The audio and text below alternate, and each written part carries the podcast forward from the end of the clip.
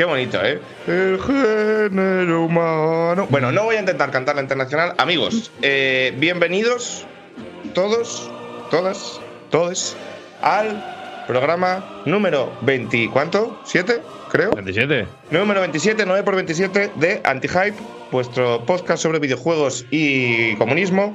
eh, en este primero de mayo, Día de los Trabajadores.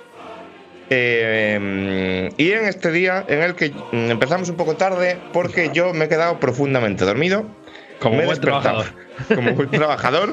Hoy es sábado, hoy no se trabaja, entonces yo no me he quedado dormido. Esto ha sido un acto político. Claro, ¿Vale? ha sido huelga de. de Ha sido, exactamente, ha sido un acto en el que yo reivindicaba mi derecho a, como me, me estaban diciendo por no sé dónde ha sido, por Twitter o tal, que eh, comunismo, libertad, ¿no? Y que la libertad en Madrid no, no se termina solo en no encontrarte a tu ex por la calle, que yo me encontré la mía el otro día, por cierto, a ver qué cojones pasa con esto, sino A ver, Ayuso, por favor. la levantarte el sábado a la hora del aperitivo, ¿no? Entonces, esto, vosotros, como sois un atajo de rojos asquerosos, pues habéis madrugado. Pero yo, que soy un liberal de pro, me he levantado a la hora que me he salido de los huevos, ¿no? Esto es un poco lo que propone la campaña de Ayuso. Eh, haz lo que quieras y, y pórtate como un niño pequeño y haz lo que te salga de los cojones, ¿no? Esto es un poco. Entonces, eh, hoy tenemos un menú variadito, hoy vamos a hablar de videojuegos, hoy tenemos eh, Returnal, hoy tenemos el Pokémon de hacer fotos, que esto, Paula, me lo vas a tener que explicar porque yo, Te, yo no lo te- te entiendo. lo explico, te lo explico, te lo explico. Yo no lo tengo. Y hoy también tenemos unas cuantas novedades, unos cuantos anuncios, unas cuantas sorpresas. Y hoy tenemos una promoción. ¿Vale? Ya eh, nos hemos vendido completamente al capital. Bueno, entonces, más o menos. entonces después de hacer el otro día una promoción del podcast del Borja, hoy tenemos otra promoción que esta vez no nos han pagado, pero lo vamos a hacer encantados igual. Entonces, eh, primero, bueno, no. Yo le voy a presentar al primero, porque si no, esto va a ser una dinámica muy rara de que se tenga que estar calladín mientras os presento a todos y tal. Alfonso, Que no puede, que no puede, que no. Además, no, No puede, puede, no no puede. no, puede. es físicamente Eh, incapaz. Por eso, entonces, eh, Alfonso, perdóname, que ya sabes que me gusta a mí presentarte el primero. De hecho, que se espere. Voy a presentar primero a Alfonso. Alfonso, ¿qué tal? Te la comiste. Que, pues nada, bien, bien. Vamos a ver esa, promoción que, que yo no me he enterado, ¿vale? Que yo también estaba como, como Fran antes que no sabía del tema.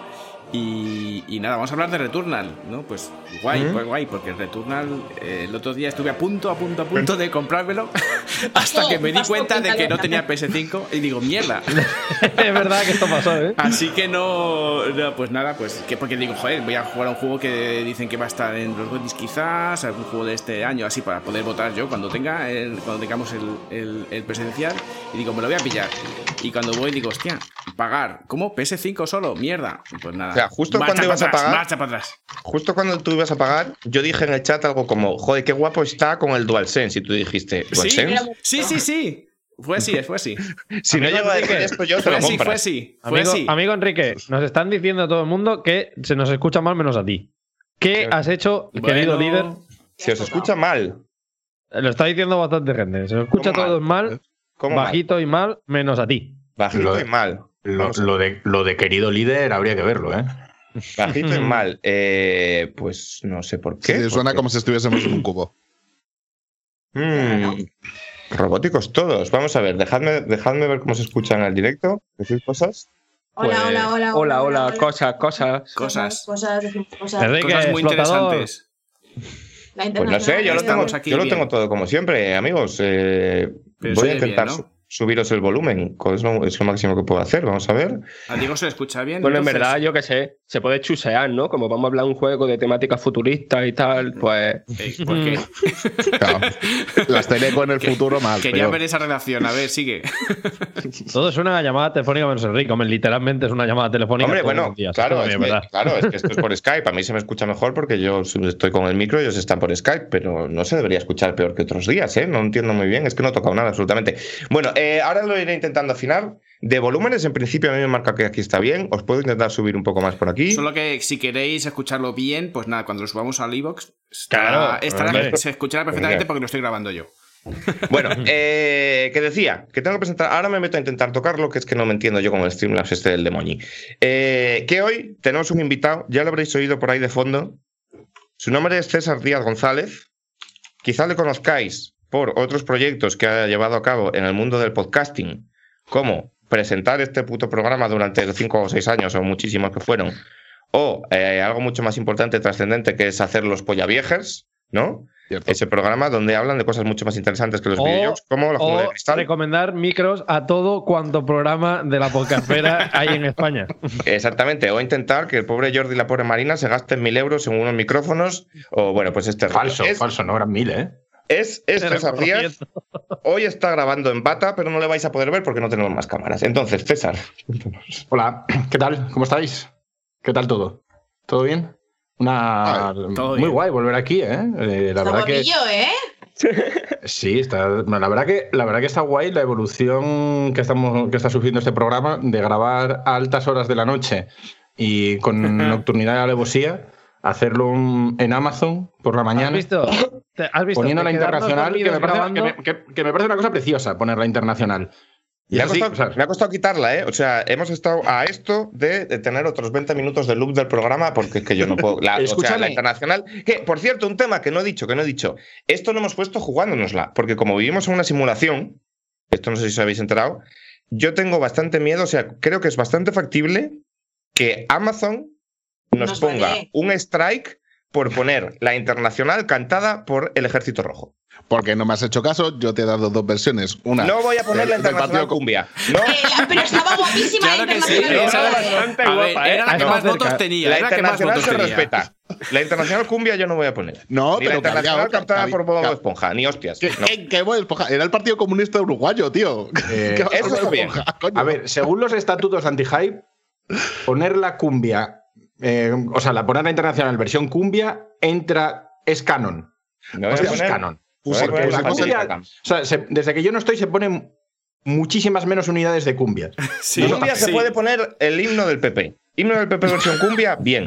Internacional, Yo- yo- tampoco. no, no. Enrique, yo le he pasado al chat y que el chat decida si quiere empezar con tremendo cumbión. De hecho, de hecho, he estado buscando entre varias versiones de la internacional cantada por el Ejército Rojo para que fuera la que se escuchase como con más rever, como con más cantada, en plan, ¿sabes? En un sitio como Estadio bien. ahí, No cantada de estudio, ahí. no. Escucha, ¿tú te acuerdas en aquellos tiempos cuando, se- cuando yo estaba aquí y editaba el programa, siempre de fondo yo dejaba musiquilla puesta, ponía una sesión de música, normalmente casi siempre era una, una cosa de tecno, podríamos dejar de fondo todo el rato la internacional bajita. ¿Sabes? súper guay. Eh, eh, así si nos mutean, nos mutean todo el programa. Es verdad. De acuerdo. Es verdad. Me está faltando el himno de la URSS, a mí también. A mí también, sí. Siempre. Una vez La lo hemos verdad. puesto, no, a mínimo en algún presencial lo hemos puesto fijo. Ah, sí, sí, ¿Lo de la. No, la Otra cosa que no no acordemos. sé, De pero hecho, de alguno- hecho, se ha puesto en un La presencial. internacional La, sí, la internacional sí, seguro, pero el seguro. himno de la URSS. Bueno, ahora que César está ya presentado, César, antes de hacer la promoción, Sí. eh, vamos a continuar con el resto de presentaciones porque luego tenemos un clip que poneros. Entonces, Vale. a mí me vais a perdonar, pero yo tengo que presentar el primero, después de Alfonso, a Fran, porque es la primera vez que te veo con este pelazo. De verdad. Por cierto, cierto, no sé si lo hiciste otro día, pero aparte de saludos, muchas felicidades a Gorka, nuestro peluquero Sí, oficial del programa. hicimos, hombre, no. Ya lo hicimos, pero Gorka, igual, lo hicimos. Felicidades, tío. Besazo, guapo. Felicidades. años y también yo te tengo que pedir disculpas porque como que me he quedado dormido tengo que salir en antena con este pelo de mierda que no me he podido ni duchar ni nada pero bueno esta es un poco mi, mi penitencia como cuando Pablo se queda dormida y viene sin maquillar raro por cierto que venga sin maquillar a un programa en el que estoy yo Claro. Ah, esto es verdad, porque No el, el intralore del like is like es ahora que yo solo me maquillo cuando viene Enrique. claro claro claro claro Porque como no le veo nunca. Quieres seducirlo. Quieres seducirlo. Claro, claro. ¿Quieres La seducción. Está clarísimo, vaya. entonces eh, pues yo igual pues yo eh, mi, mi castigo hoy es venir con esta cara de mierda sin duchar sin lavarme la cara en las peores condiciones posibles pero pero Fran es una persona que se viste por los pies te voy a decir que te queda de puta madre eh Hostia, yo. Muchas gracias. No, no, no, joder, está guapísimo, joder. ¿No? Pues eh, no es cosa mía, es cosa de Gorka, vaya. Claro, es que esto es lo que tenéis que hacer. Con Gorka tenéis que ponernos en sus manos. En plan, ¿qué quieres que te haga? Lo que tú quieras. Y entonces hace fu, fa, fa, fa, fa, fa, y te quita 15 años de encima y es el, es el dios. Eh, yo me lo tengo que teñir de otra cosa ya, ¿eh? me estoy aburriendo. Eh, Estoy muy mal con esto, chicos, no me hagáis esto, que es que yo estoy muy malita. Pero muchísimo sí. gorcalejos, Ah, ¿Te lo vas a hacer o no? gorcalejos, ¿Te lo vas a y hacer o no? ¿Cuándo? estoy... Pero hazlo en un presencial. Que Escucha, sí, En un presencial. escucha. Paula, hazlo en un presencial. Claro, Pues va- claro. Próximo presencial, que venga Gorka y tú bebes y te tiñen el pelo mientras dices cosas sobre Y videojuegos. te Yo le tatúan estoy- también. No, no, no, no, no. bastante guapo escucha, eso, escucha, ¿eh? escucha. Y hace un modding en directo de la consola. Mientras me pillan el pelo. Mientras él tiñe el pelo. Claro. Y. ¿Qué puede, qué puede salir mal? Gorka Encima, me encima entrega. de una piscina con un mecanismo que si te equivocas se caiga, Claro. ¿no? O sea, Gorka me entrega mi nuevo look y yo le entrego una Game Boy personalizada Ah, de pelos. Eso ¿Sabes? Intercambio Eso sería en equivalente. cierta manera muy bonito. Sería muy bonito realmente. No, pero sí, yo estoy como muy calentita. De hecho, yo le estoy pidiendo al árbitro ya la hora en plan de que a ver cuándo me desconfinan las movidas y los toques de queda y nos las vacunas para todos y ya me puedo ir a Madrid a teñirme el pelo. Hombre, el estado de alarma se acaba el día El 9. 9, Sí, claro. sí, sí, entonces sí, con sí, esto lo que hay que hacer. El 10 yo te quiero con el pelo teñido. Claro, claro, claro. O sea, algo de esto hay que hacer. Entonces, yo esto, yo esto me lo estoy pensando. También os digo para disgusto de la gente a mi alrededor, ¿eh? que está todo el mundo en plan de paulada. Pero No, bueno. a mí mi madre me dejó de hablar una semana y luego. Joder. ¿En serio? lo que dices! Joder. Sí, claro. Porque justo, porque mi madre lo vio justo el día que grabé el presencial, en el que la, la- como que la idea fue pónmelo lo más youtuber y lo más cantoso Claro. posible. Entonces me llamó mi padre por, por, por, tele, por Telepollo por FaceTime, y salía yo como con el pelo completamente rosa, ¿sabes? Como echado para allá, como con una cresta, y se quedó el hombre pues, pues muy impactado. Y mi madre no lo vio, pero fue donde mi madre le dijo, tu, pa- tu hijo tiene una cresta rosa. Claro. Y entonces, claro. Tu pues, madre, ¡Ay, mi hijo! Ay, se va a ay. recoger! ¿Qué te he hecho? Y por lo que sea en tu casa, eso encajó regular. Encajó regular. encajó regular. Entonces, pues bueno.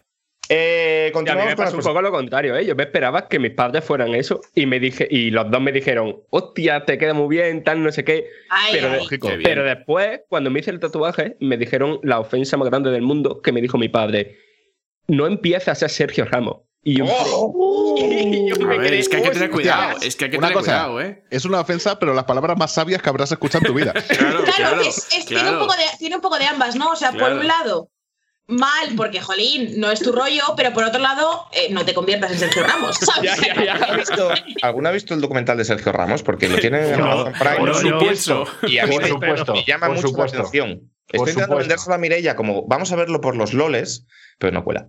A ver, escucha, una cosa, una cosa cuando nos desconfinen.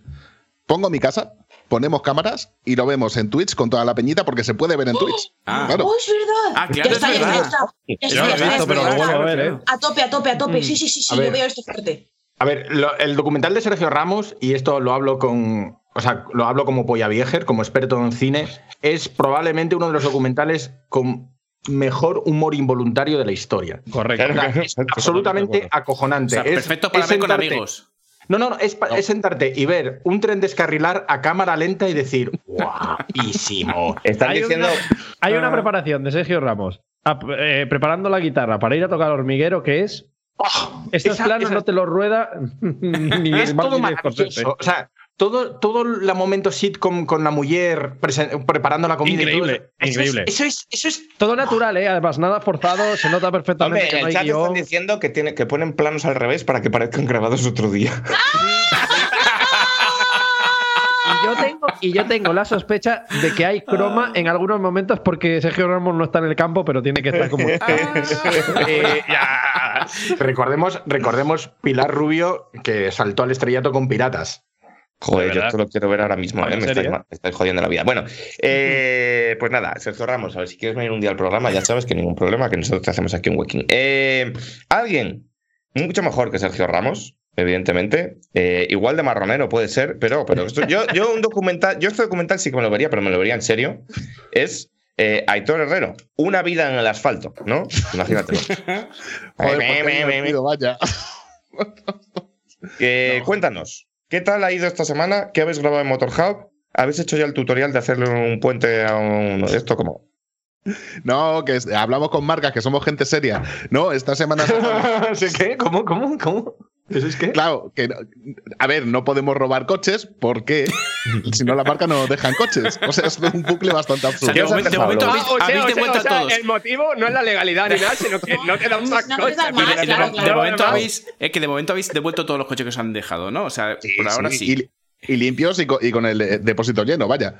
O sea, so- somos gente seria. Eh, esta semana eh, sacamos el Mustang en el que casi nos detiene el Seprona y un docu que creo que lo sacaré hoy, supongo, de- sobre la historia del Mustang. ¿Sale y la, la semana ¿sale que la viene poli? no ¿Sale tengo la poli en el vídeo? No, no, no. Mierda. Pero, joder. Estaría guay. El Hay una cámara oculta ahí de. Acaban de poner una imagen de Sergio Ramos. No, es- Messi, que no es lo que es no Messi, tío. Ah, que es es Messi. Messi, es Messi. Bueno, Ah, es Messi. Sí, porque por, por es Messi Gold. Lo ha puesto el usuario Sassel Fan Fan 2. En Bueno. Asti, ¿no? Ah, Joder, con hacía tiempo que no veía cosas así, ¿eh? Cre- creo que no ha entendido la broma. Está guapo. Eh, Sería una pena si de repente le borrasen el. Vaya por Dios. Bueno, eh, dime. Te dicen, Aitor, hacer vídeos de hábitos de conducir o cosas de esas que no sean solo reviews. Eh, hábitos de conducir. Es eh, eh, lo estamos pensando. O sea, el de hoy es un, un vídeo sobre la historia del Mustang, que está guay. Y puedo hacer uno sobre cómo coger un volante o cómo se tiene que hacer frenar. en plan Claro. 10 cosas que hacen todos los Claro. tuneros. En o plan, top de Eurogamer, pero de coches. Claro, claro, claro. Guay.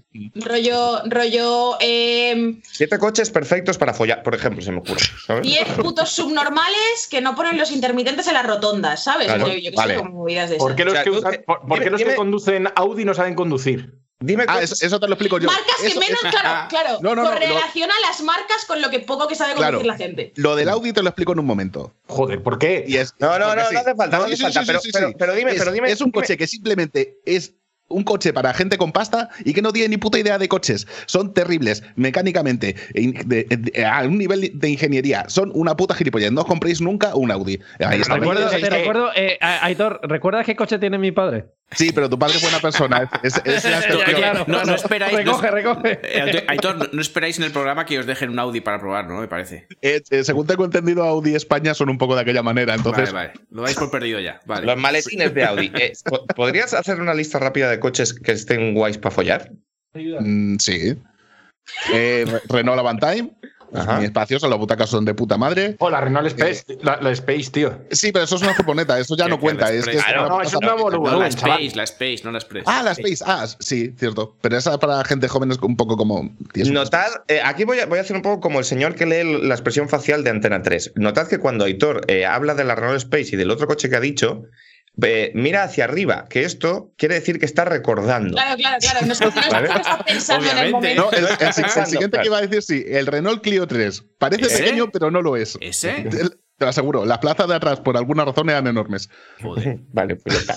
Eh, por cierto, 94, ¿cómo mi- lo ves para esto? Una cosa, ¿Trío por cierto, qué? Clio ¿Cómo? 3 es mi primer coche. ¿Cuál? ¿Qué habéis dicho de un trío? Esto se está desfasando. Bueno, eh, Paula, ¿qué nueva in- innovación tecnológica ha llegado esta semana a Zaragoza? Eh, que no hay innovación tecnológica ha llegado esta semana a Zaragoza. Mm, Si no es ninguna, puedes pasar. Te voy a preguntar esto todos los programas. mm, no lo sé, no lo sé, no me suena, ¿eh? No me suena que nos haya llegado nada, nada particularmente. Eh, Algo eh, buah, mecánico, quizás. ah, buah, el otro día pedí comida a domicilio. ¡Hostia! Hostia, tenéis comida. Que es una. que es una movida, pero yo no pido nunca comida a domicilio. Entonces me resulta una cosa súper del futuro. En plan de joder, está guay esto en verdad. Pero, ¿eh? pero no, entiendo, no entiendo mucho el concepto de pedir comida a domicilio en Zaragoza, pues teniendo en cuenta que eh, como no hay redes telefónicas, tienes que ir hasta el restaurante a pedirlo No, andando. claro, la cosa es, yo Pues les no mandé una paloma, yo les mandé una paloma, Ah, entonces en un plazo, en Una un plazo de- pauloma. claro, en un plazo de 5 a 10 días laborables, vino el señor y me trajo unas hamburguesas. Ah, Vale. pero yo, yo pensaba que le dabas unas monedas a un huérfano y iba con el pedido al restaurante. Ah, eso también se hace, eso también, eso también se hace. Lo que pasa es que justo, justo no, no había como ningún huérfano libre, porque claro, tú, tú piensas que los tienen, tú piensas que en Zaragoza, los niños huérfanos sirven para muchas cosas, te reparten el periódico, te venden los Kleenex, te llevan el Entran por los huecos pequeños de las máquinas de vapor. Claro. Claro. Eh, Y, y ahora, y ahora los recordemos por que dos los- chelines. Claro, meten el ahora- carbón a los hornos de, de fuego para la calefacción y tal. Entonces, claro, estaban muy solicitados y no encontré yo ninguno para que me fuera a pedir un burrito. Entonces dije, bueno, pues Oye, os estáis viniendo muy arriba con los niños y recordemos que ¿cuántas cruces del honor tienen vuestros niños y cuántos tienen los niños de Madrid? Pero, que eh? esto, pero que esto es increíble, pero que esto es, la, que esto es la puta verdad. Que esto no. Esto lo puse yo ayer en Twitter, que no es porque lo haya leído por ahí, que es que a mi sobrina de tres años le ha llegado una carta de que le dan la gran cruz de no sé qué hostias A del mérito también. de la orden del 2 de mayo, porque Isabel Díaz Ayuso, cuatro días antes de las elecciones, ha condecorado a todos los guajes de Madrid. Que- ¿Cuánta- a- a- cu- ¿Cuánto, cuánto pasta, tenías tú? ¿o con- A las mías no. payaso? a la mía no le ha llegado todavía, No, que es lo porque que digo tiene que yo. estar Yo- en, en secundaria, me parece, o en Isabel. primaria, secundaria, algo así. O sea, pero ¿es, es, es un papel con una medalla recortable o cómo es? No, no, que es un certificado. Es un título, es un título for Como si fuera de los boinas verdes, como si hubiera sacado a un señor de las llamas.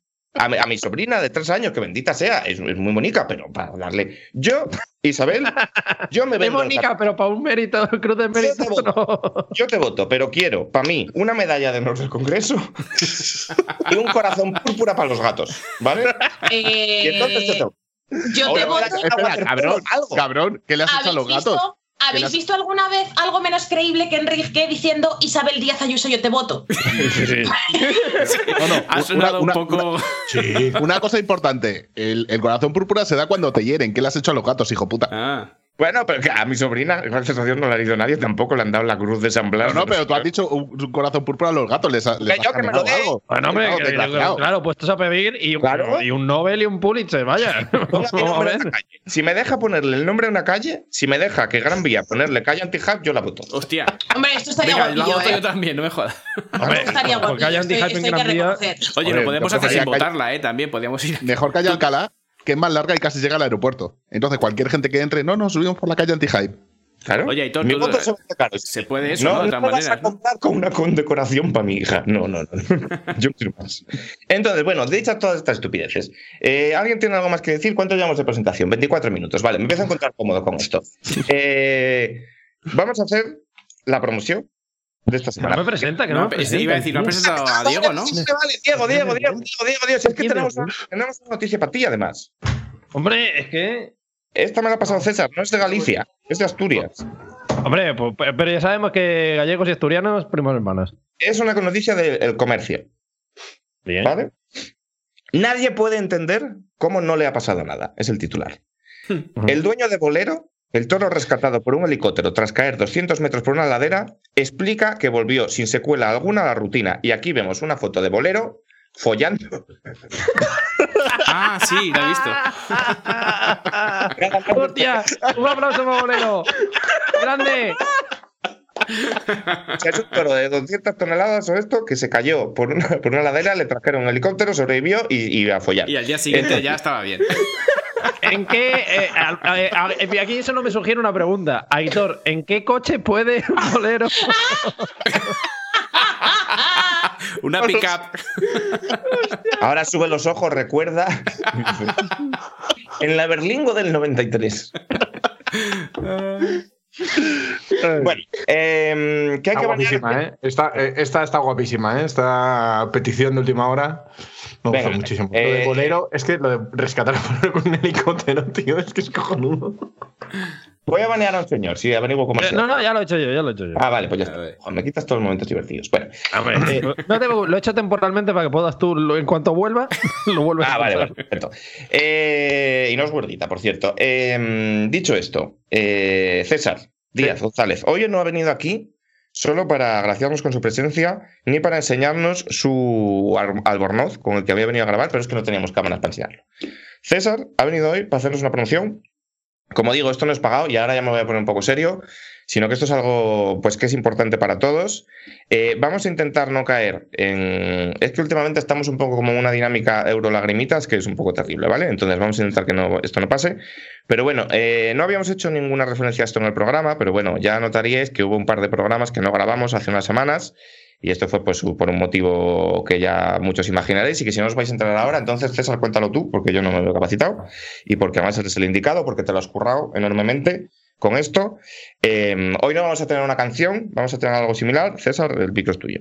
Vale, bueno. eh, como sabéis, hace. Bueno, el 27, el 27 27 de marzo eh, falleció nuestro querido amigo Omar Álvarez, eh, conocido por todos como el hombre de Nintendo, pero tenía. Omar tuvo muchas vidas, ¿no? Y entre una de esas muchas múltiples vidas que tuvo era DJ, que es una de las cosas más molonas que se puede ser.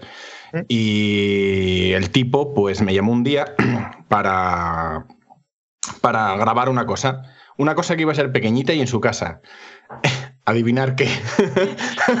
¡Sorpresa! A ver, llamó, Sorpresa. llamó- llamó a César. quiero decir.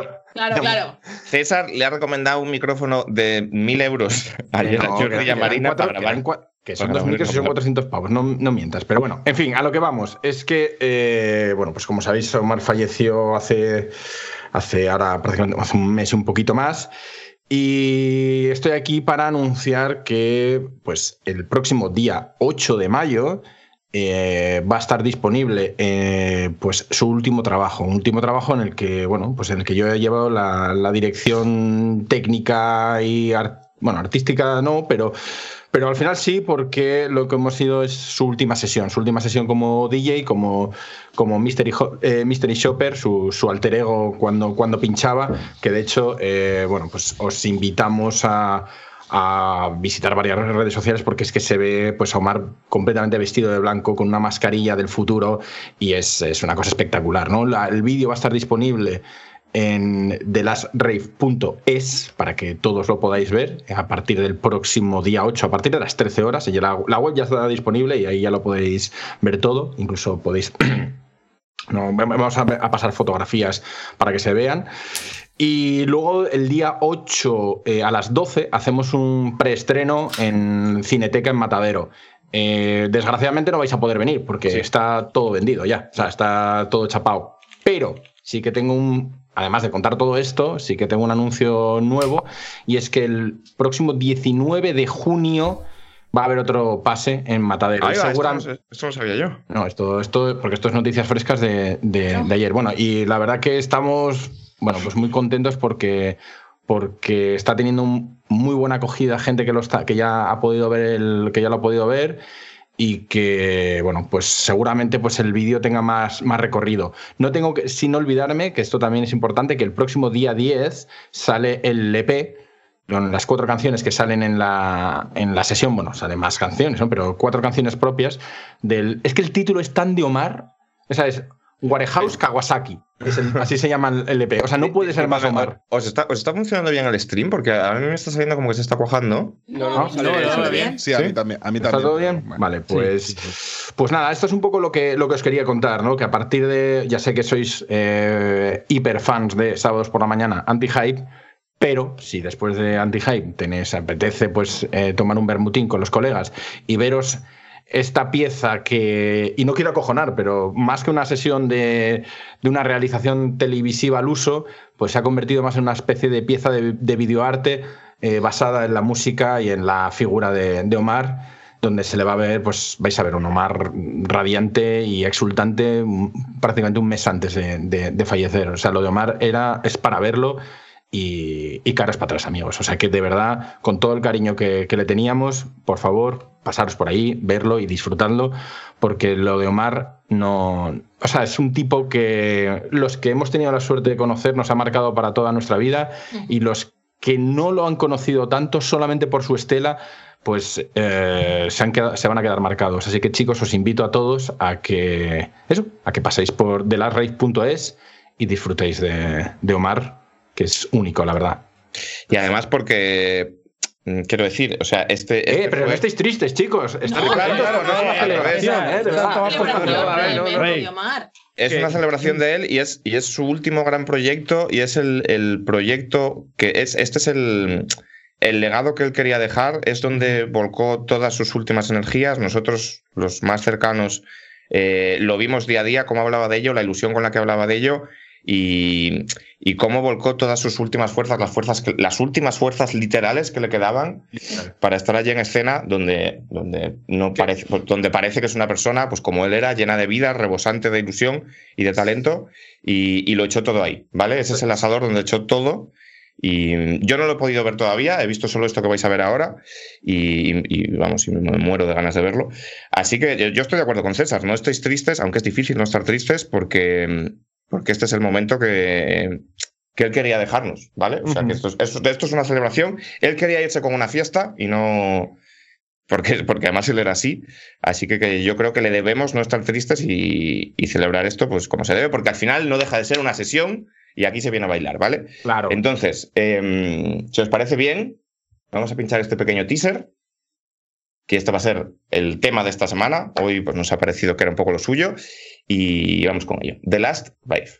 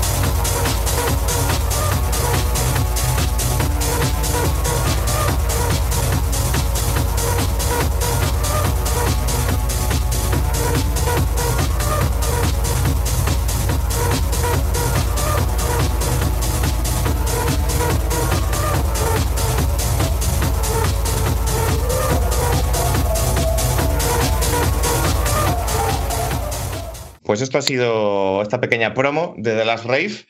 Decía la gente por el chat, hostia, Temardo, vaya tralla. Esta es, una de, esta es una de las canciones, esta es una de las cuatro, de las cuatro canciones que podéis escuchar en, en el EP de Omar, que va a estar disponible en Badcam, ¿vale? Que es también, si vais a la página web de la rave.es y ahí os vais a pincháis sobre el logo de Menta, que era, era su sello discográfico. eh, Vuelve a decir el, el- el- el nombre del EP, por favor. Warehouse Kawa- Kawasaki. me flipa, me flipa. Es que Eh, es tan Omar, es tan puto Omar.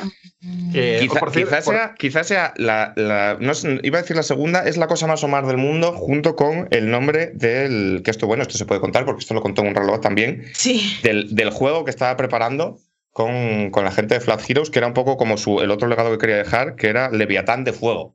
¿Vale? Otra, Y- otra, cosa, otra cosa muy de Omar era trabajar en Webedia con un jefe francés y cagarse en, y cagarse en la madre de, de- de Notre Dame cuando ardía. Esa también era una cosa muy- Hay muchas cosas muy Omar, sí. No, no todas se pueden Omar, decir en antena. el, el Omar Core.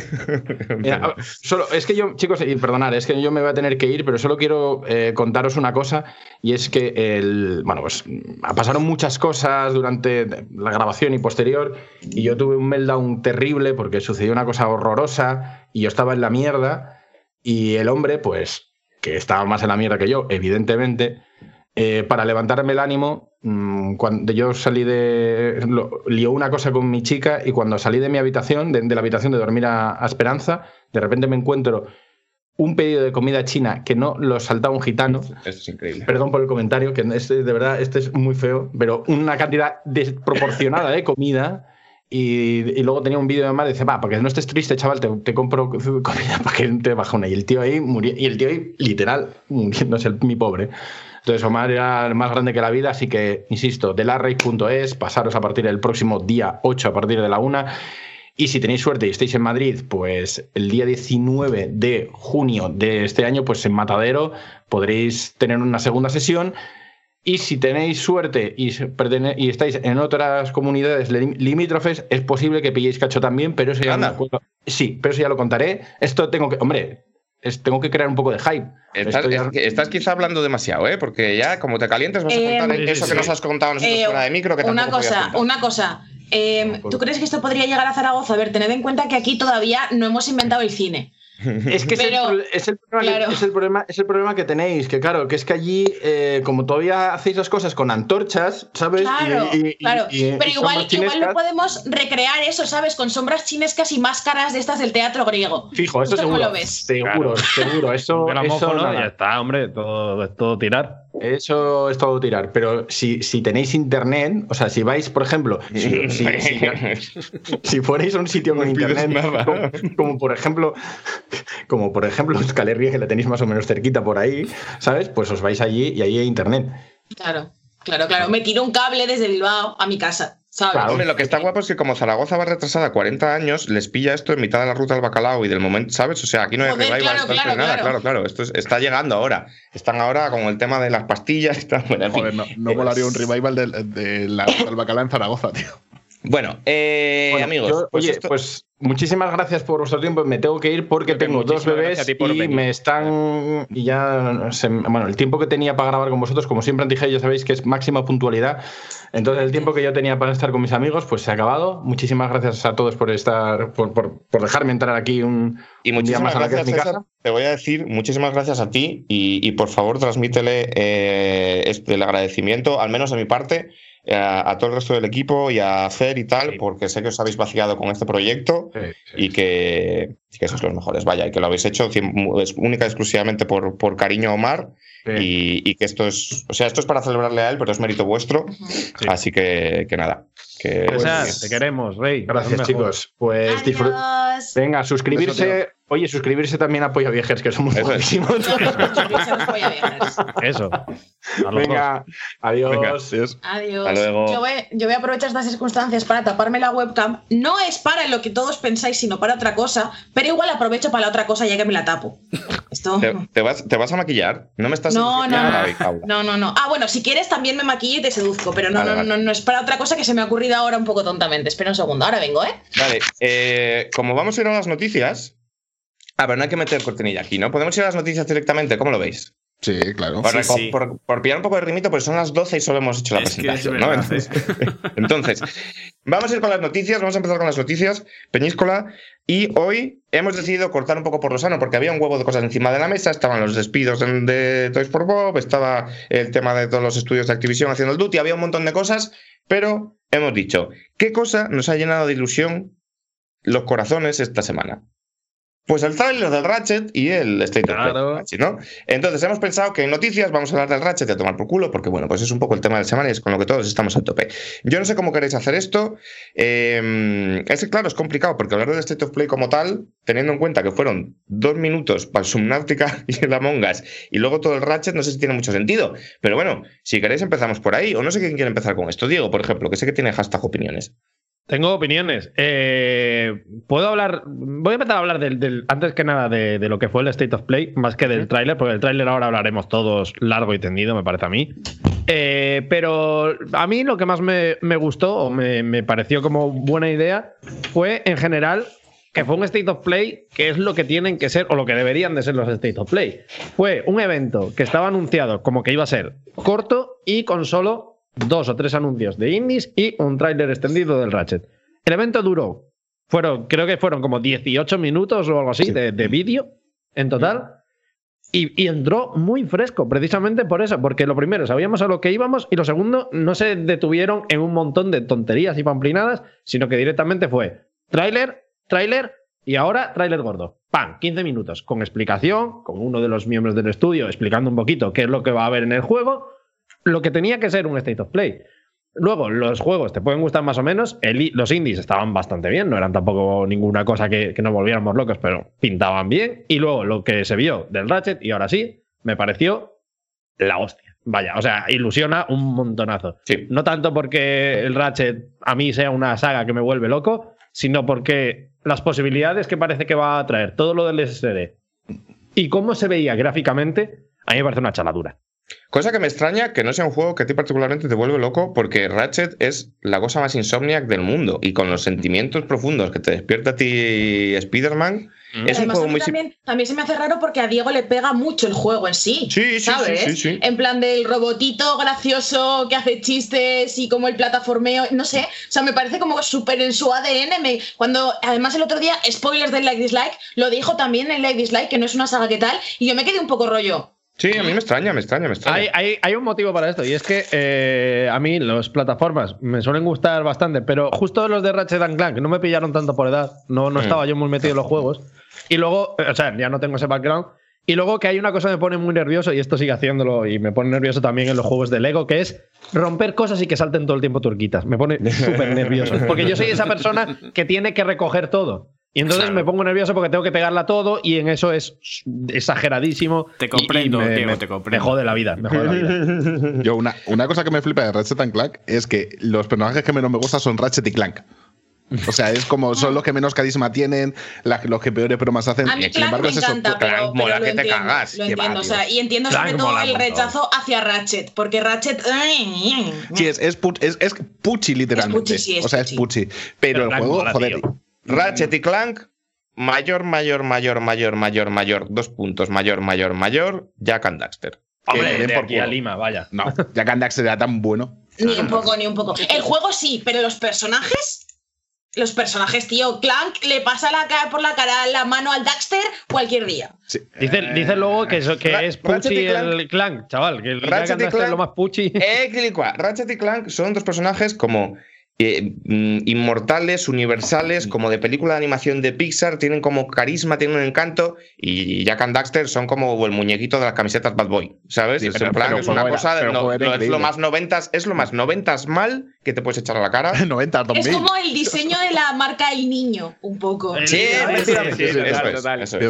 Pero ya hablando del juego, es increíble. O sea, y parece que por fin lo han abierto. O sea, que era lo que yo creo que a Ratchet Clank le hacía ya falta. O sea, no un mundo abierto, pero sí tal vez estos mundos pequeñitos donde puedes explorar un poquito más.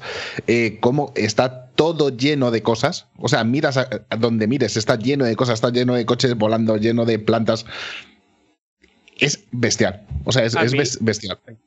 A, a mí es o sea, mm, yo todavía tengo pendiente de jugarme el de Play 4. No voy a jugar lo anterior. Recuerdo haber jugado un poquito a algunos de, de PlayStation 2, pero que lo tengo como muy difuso en la memoria. Pero a mí lo que más me flipó es la variedad constante de situaciones. De, de repente una plataforma, de repente es un juego en el que va a toda hostia, de repente está, no sé, volando. o sea, que hay como muchísima variedad de situaciones. Y, o sea, a mí este juego, o sea, me ilusiona el juego, tengo muchas ganas de jugarlo, pero es como un juego que me ha hecho que me ilusione el, el futuro de, de lo que nos depara la generación, ¿no? En el sentido de que eh, en los primeros meses de PlayStation 4 y Xbox One, sí había eh, como juegos que los veíamos y decíamos, vale, graficotes, pero que no era nada totalmente nuevo a nivel de, de eso, de lo que se puede hacer en, en un juego, ¿no? Y, y este título yo creo que, que es como que nos prepara un poco para lo que nos viene. Yo, yo es el primer título, quizá, que diría como que veo que no era posible. a mí me está pasando mucho esto esta generación, que veo juegos que se ven muy bien, pero me retrotraigo unos meses y digo, joder, es que yo- había juegos en PlayStation 4 Pro que se veían de la hostia también. Mm. Y es la primera vez que veo como, vale, esto era totalmente imposible. En una, en una Play 4 Pro o incluso en, en una One X. ¿Sabes? El, a, a mí me, ha flipado, me han flipado dos cosas. Por un lado, la iluminación, que quizá no estoy hablando tanto de esto que se está diciendo como de no, es que hay mucho charco, mucho suelo fregado. Yo no estoy hablando del rollo como de truco barato efectista de que se ve la reflexión en un charco. Estoy hablando, por ejemplo, un plano en el que Ratchet sube como un ascensor y tiene la luz como llegándole de debajo y cómo se marcan todos los contornos de la figura y los pelos y tal. O sea, me parece una iluminación súper realista, como súper rica, llena de contrastes, llena de matices, me flipa.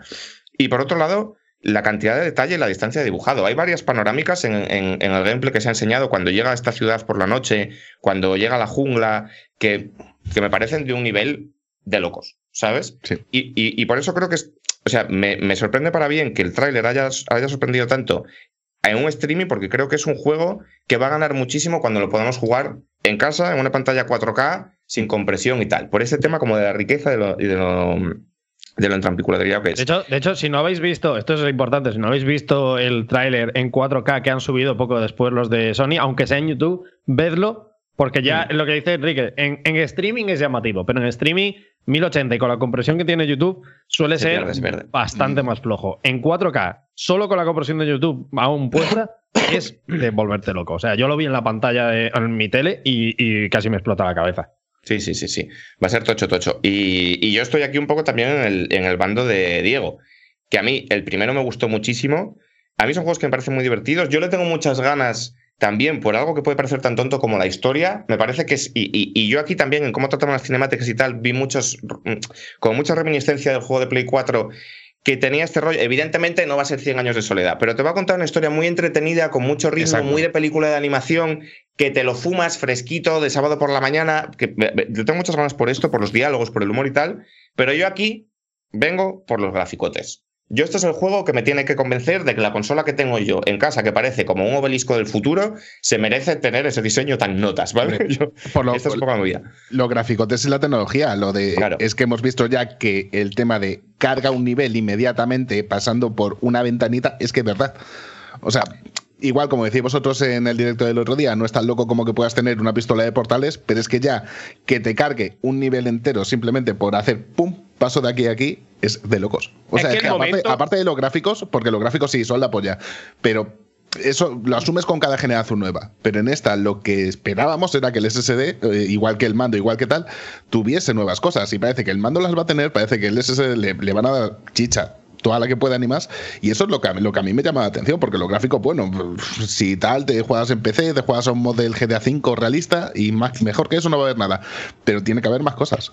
Claro, es que Mira. justo de eso es de lo que, lo que me flipó más. Por ejemplo, la, la parte esta del trailer en el que está con el jefe final y de repente se teletransportan a otro mundo que se carga entero y en plan de a la velocidad de la luz, eso me parece increíble. Y lo de que el mando, la- las cositas que tiene el mando se aprovechen para cosas jugables, no ya solamente para impactar, sino para hacer cosas con las armas que, que no se podían hacer sin tener esto de los gatillos adaptativos.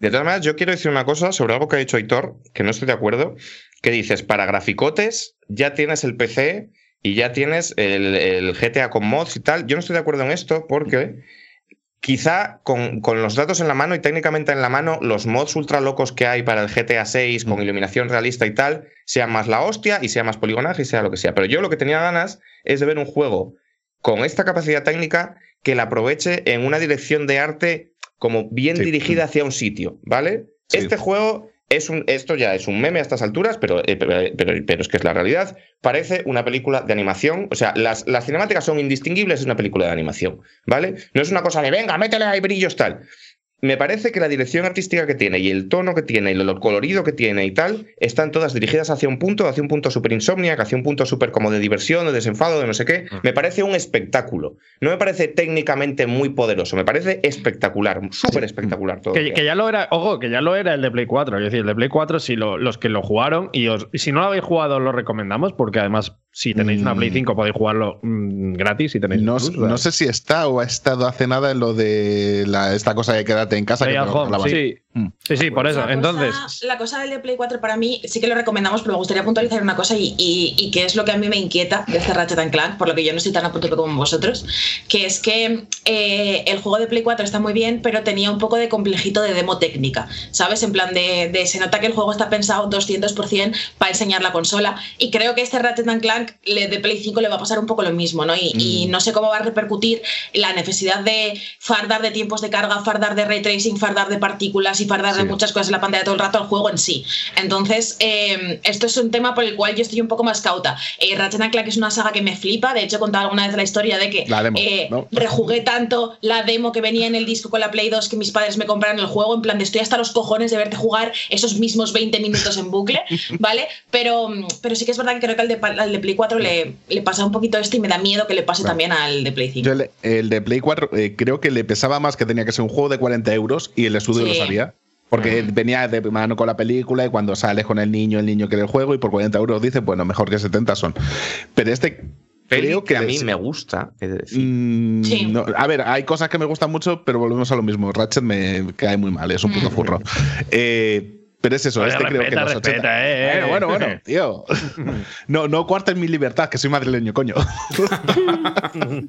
pero este Yo creo quiero que los, decir los aquí 80 pavos. Ah, que bueno, an- anti-hype es un espacio seguro también para los furros. Si sois furros, Ah, podéis no, sentiros yo aquí en con- yo casa. con la gente que, se- que le guste. si sois otakus, ya regular. pero. Pero madre que me he hecho.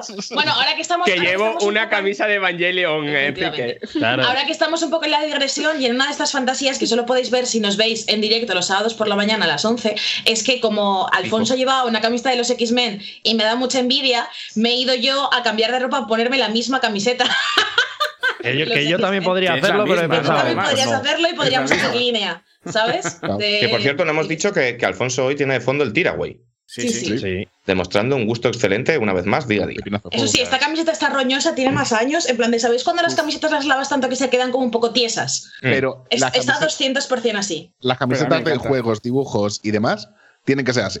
Claro, claro, claro. hecha- De hecho, hechas es de gastadas, ¿sabes? Tiene que gastar no. de uso. De, que Claro, claro. Y las de grupos. Y las sí, sí. Porque si no, te las has comprado en el primar, desgraciado. Claro. Sí. ¿Sabes? Y tienen que llevar detrás, a ser posible, eh, Worldwide Tour London 2009. Ah, pero tú, tú escuchas grupos que tienen World Wide Tour. No, no. Vaya pose. su- Vaya pose. Perdona. Tiene que llevar, tiene que llevar mi provincia tour. ¿Sabes? Son- Eh, eh, Paula, posiblemente la- las que tenga Enrique, lo más lejos que tenga sea Albacete. Quiero decir, Claro, ver. claro. No, tengo una de Mogwai de un World Tour no sé qué, pero mi defensa de decir que era muy cara, entonces se la compré a un señor en la calle, en la puerta del estadio, me Hombre, vendió por no, 5 pavos. no, no, Enrique, no, que eso no va para el grupo, hombre, que está feo. No hagáis eso. No hagáis eso nunca. Bien guapa que es. Pero- No, no, no. Que no os tapéis más de una cámara a la vez. Ah, el pe- pensaba que había. Ah, aquí, vale, porque vamos. tengo. Están ah, diciendo por el chat que si, vamos, que si vamos a cantar línea en algún momento. Yo, yo ya, sabéis, ya sabéis mi opinión sobre esto. Es que, es- es que, claro, como, como no veo aquí que. No, no lo veía y os había visto que a vosotros que lo habéis dejado y había dicho, esta es la mía. Que yo Bueno, acabo ya, que, que me, me estaba maquillando, que quiero seducir a Paula. que- lo que estaba diciendo, creo que este juego el valer los 80 pavos y lo que hemos visto de que es más tocho, más grande, más tal, le va, le va a sentar muy bien. Espero que, que no en lo largo, que no sea un juego de 30 horas, que se quede en las 15 o algo así. Sí. Y, joder, tengo unas ganas que no lo creéis. Sí, sí. Hombre, sí. yo depende de cómo sea, 20 me las fumo de este, ¿eh? Y Que no está, no está la cosa ahora para rechazar duraciones de juegos. Pero que yo, yo tengo otra vida en el puto Gran Turismo, tío, que ya soy licencia B, creo, sí, ya soy licencia B. Bueno, y aparte de esto, eh, también hubo un par de anuncios que yo no sé si nos queremos detener mucho en el State of Play, Yo pero sí supongo que, eso. supongo que Subnautica Below Zero haya hecho ilusión por aquí, ¿no? Em, o sea, más que el estás juego- muteadísima. Eh, Vale. ¿Hablo o habla Eh, ella? eh, que es un juego del que ya habíamos visto muchísimo, ¿sabes? Entonces es un poco como, bueno, ok, pero, pero sí, yo tengo bastantes ganas porque es una óptica original, me mola mucho. Yo Frank. lo que me hace, lo que me hizo ilusión del Let It Play es que veo como una tendencia de eh, Sony asociándose con cierto indie para que aprovechen las cositas del mando. Que es una cosa que yo creo que si fuera por, no sé, por dejar a los desarrolladores indie que hagan lo que puedan, eh, probablemente no lo aprovecharían, pero si tienen la promoción de PlayStation y tal, Eso. pues que sí se meten a trastear con el DualSense y hacer algo guay. Experimentar. Que a lo mejor Sí, son ellos claro. los que pueden hacer más experimentos y cosas raras que se pueden salen bien, salen mal, pero bueno, experimentan. Y si, y si tienen el soporte de, de Sony, pues genial. Y, aparte que supongo que en este sentido veremos cositas, porque es un poco lo que decía Paula, ¿no? Que esta gente suele ser muy de sacarle partido a, a la consola, tal. Recordemos que además ahora es un estudio first party de Sony, con lo cual, eh, pues entiendo que, que por ahí le sacarán. Ah, bueno, luz. yo, estoy, yo estoy hablando de, de, de Ratchet, ¿eh? No, no, Eh, no, yo estaba hablando del Subnautica. por eso, por eso, por eso. No, no, pero que, es- que me ha venido a la mente que entiendo que el Ratchet, eh, que veremos bastantes cosas en este sentido, porque o sea, será un poco la intención también eh, sacar pecho de lo que es el DualSense. Eh, no sé si hay mucho que decir sobre Among Us, la verdad. A mí me pilló por sorpresa que no estuviera ya en la Play. si os digo- Tal cual. si os digo la verdad. Eh, la skin está guapa, Sí, esto es mucho. poco lo que podemos decir. Y para mí llega tarde, tardísimo. Yo no sé si habrá mucha gente a la que le haga ilusión esto, porque... Del 1 a, a la actualización online de Mario Party, llega un actualización online de Mario Party de tarde. Sí, sí, sí. Por cierto, Y- tengo, tengo un mensaje que no tiene nada que ver con la noticia que estamos dando, pero Víctor Junquera, que nos empieza a seguir hoy, me parece un insulto incluso, ¿eh? Víctor, ¡Hostias! Feo. queremos esto, ¿eh? mucho, pero Arbil ahora, ¿eh? Pero, pero se habrá, nos habrá dado el Prime, por lo menos. No, no, no, de- solo seguir. Eh, Víctor Junquera pero, no está. Víctor, pero, pero desgraciado. que te- es que- ¿No, tenemos, ¿No tenemos un emoji de Víctor Junquera? Todavía no, No, pero, pero, pero bueno. deberíamos, para Claro, cuando haya que echarle las cosas a alguien, pero la culpa a alguien de algo de un juego, pero no sepamos muy bien a quién. ¿sabes? A ver, tenemos Doritos de Oro, que en el fondo es un poco Víctor Junquera, pues se los lleva todo. Se lo lleva todo Claro, siempre, es verdad. Estaría guay que Víctor, ya que está en el chat, nos comentase cuánto va a durar el Ratchet. Si ha decidido Claro, hacerle porque más entiendo que lo ha largo. hecho él, claro. Claro, Sí, claro, sí. obviamente. Eso, eh, yo le veo un, un juego muy Víctor Junquera, ¿sabes? O sea, tiene como todos. Todo este rollo que tiene él normalmente en su carrera como desarrollador, el tema de las armas y tal, le veo un juego como muy personal de Víctor Junquera, ¿no? ¿Os Sí, muy personal, muy. eh, además tiene como el rollo de la rejugabilidad, de jugar con distintas Sí. plataformas, que también es una cosa en la que Víctor Junquera se ha prodigado mucho. Recordad que hizo tanto el Mario eh, Claro, como claro. el Fez, ¿no? Entonces es una, una cosa que, que sí, sí. Estuvo feo cuando salió diciendo que los juegos japoneses eran todos una puta Estuvo mierda. feo, estuvo feo, pero bueno, no pasa nada, Claro. no pasa nada porque él también ha trabajado con muchos estudios japoneses, como Capcom, cuando hizo el Street Fighter. Claro. Entonces, pues yo qué sé, ¿sabes? Va un poco subidito a veces, ¿vale? Ya, eh, yo es normal, yo creo que cuando tienes una carrera Claro. como la de Víctor Junquera, Pero tiene al motivos. final. Tiene motivos. Claro, cuando empezó, cuando era una un desarrollador más humilde, haciendo el Pong, el Tennis for Two, todos estos juegos, el juego aquel del osciloscopio, pero luego ya se subió a la parra ya Un es pionero, un pionero. Dice, dice, va para 18 horas 30 con coleccionable. Como acierte va a ser increíble. esto. ¿Te acuerdas, ¿te acuerdas cuando, cuando un taxista de Los Ángeles te intentó vacilar preguntándote si sabías cuál había sido el primer videojuego y le dijiste el tenis for two? Ah, sí, sí, sí, sí, esto fue muy. No, no, es que él dijo, porque no sé si sabíais, claro, porque nos estaba llevando E3. ¿A dónde vais? Al E3. Ah, ¿qué- ¿pero qué? ¿Vais a trabajar allí? Si es que somos periodistas de los juegos. Ah, qué bien. Y se intentó tirar el pisto. En plan, no sé si sabíais que el primer juego fue el tenis, el, el Pong. Y Paula y yo dijiste, dos niños repelentes, niños Vicente. Qué asquerosos, qué asquerosos. Eso no se hace, hombre.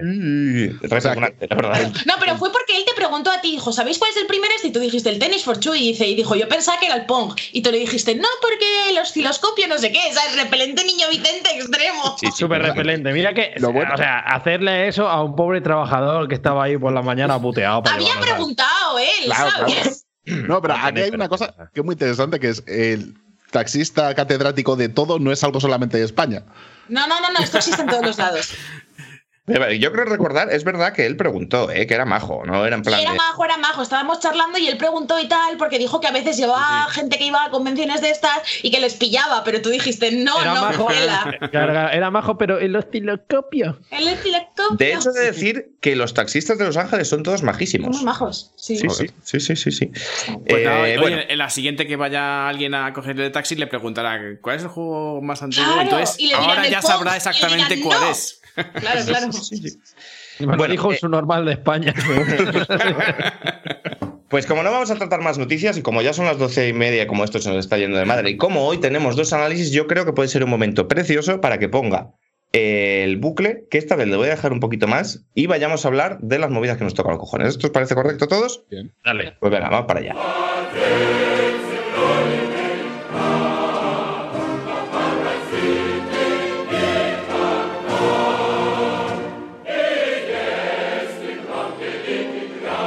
Bueno, venga, ya, suficiente. Eh, ¿Quién tiene movidas? Esto no lo hemos preparado porque yo he llegado tarde porque me he dormido. De hecho, ni siquiera me acuerdo de las mías, las tengo que mirar. ¿Quién tiene movidas? Yo tengo una. Yo tengo una. Bueno, no, tengo muchas en verdad ahora que lo pienso, pero Es que el análisis de Primo Pokémon Snap va a ser 50% Sí. análisis, 50% movidas extendidas. Vale, Sí, pues guarda. eh, tengo una, igual tengo esa una. para el análisis, Claro. entonces, ¿no? sí, sí, sí, Claro. sí, lo voy a dejar en una movida. Vale. Paola, ¿tú Vale. tienes? Sí, sí, sí, yo tengo. Ah, claro, Una- digo que yo- Y, y una fatiguita. Vale. Yo tengo tres, ahora que estoy viendo. Sí, tengo Por tres supuesto. Son un poco añejas, pero bueno. Eh, que empiece Fran, que empiece Fran. Vale, a ver, la movida no sé, eh, mm, se podría decir que es contra PlayStation o, o contra Sony, pero en verdad un poco movida contra mi estupidez.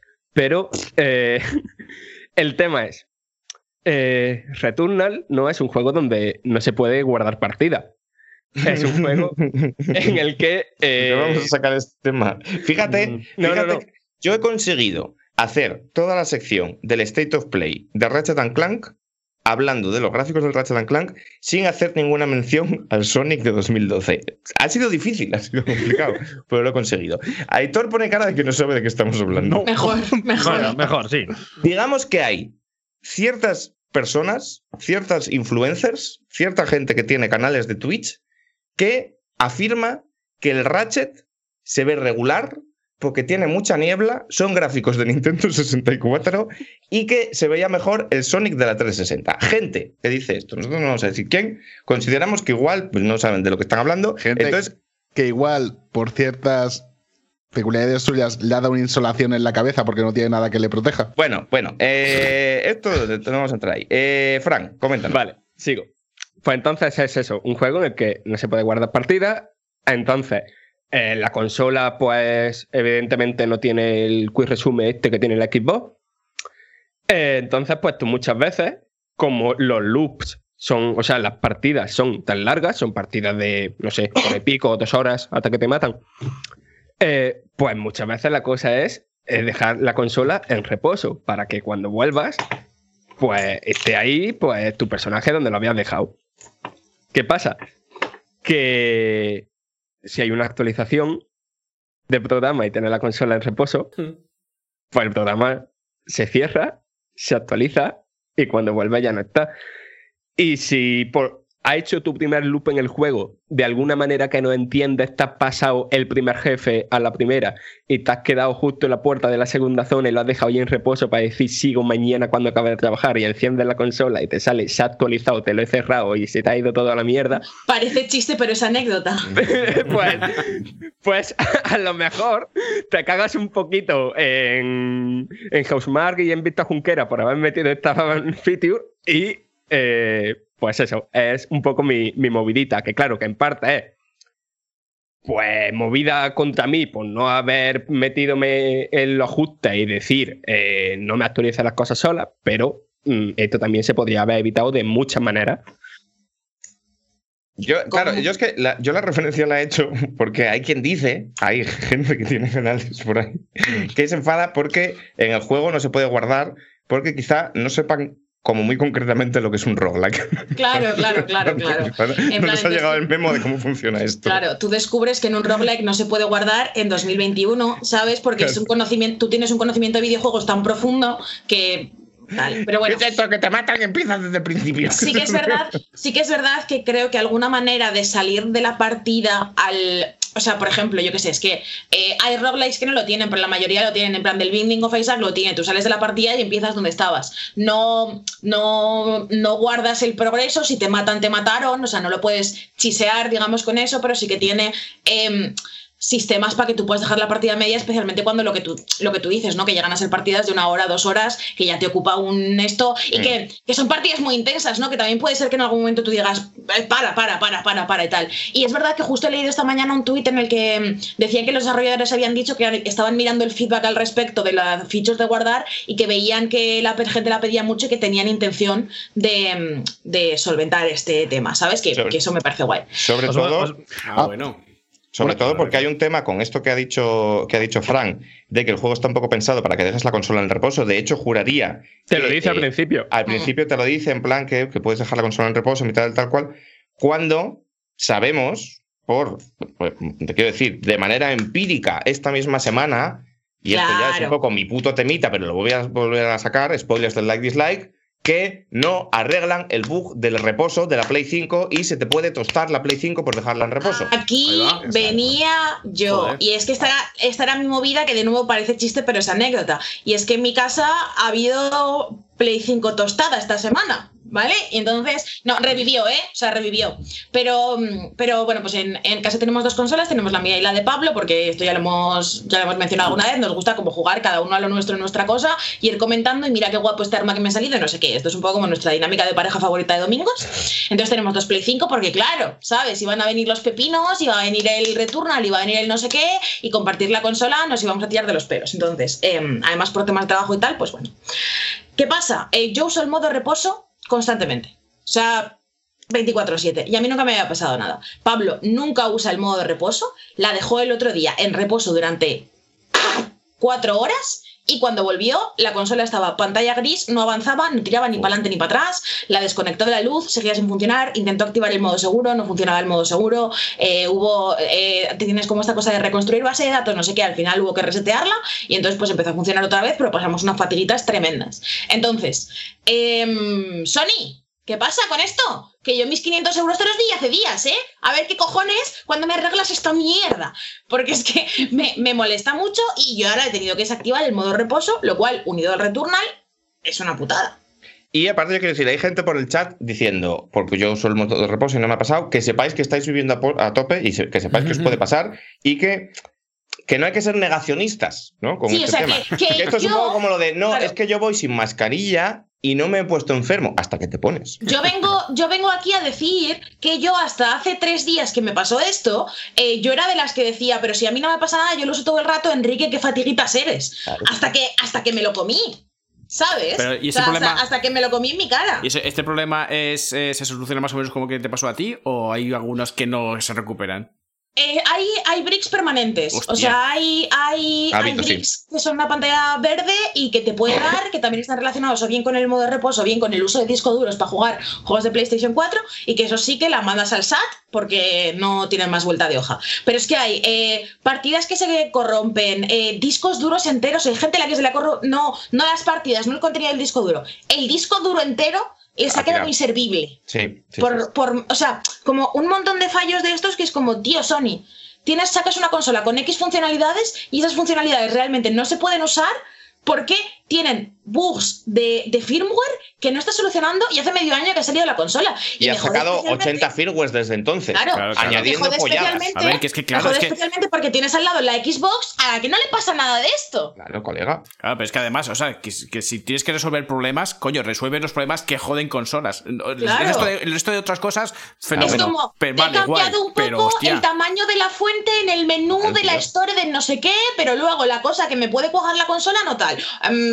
Yo no, yo no sé si ya está en un punto. Sabéis que a mí me gusta poner ejemplos bizarros. ¿Sabes cuando te presentan a alguien y no te quedas con el nombre y luego ya como que. mm, Tienes que tirar para adelante. Te lo encuentras todos los días en la oficina y tal, y llega un momento en el que han pasado dos años y no sabes bien cómo se llama, pero te da palo preguntárselo, como cuando a Chandler le llamaban Cheretler en la oficina. ¿No? Pues yo creo que están un poco en este punto. En plan, ya ha pasado tanto tiempo que si lo arreglan, lo tienen que poner en las notas del parche. Y entonces se va a notar que llevan seis meses tocando esos cojones. Y han dicho, bueno, pues no lo vamos a hacer.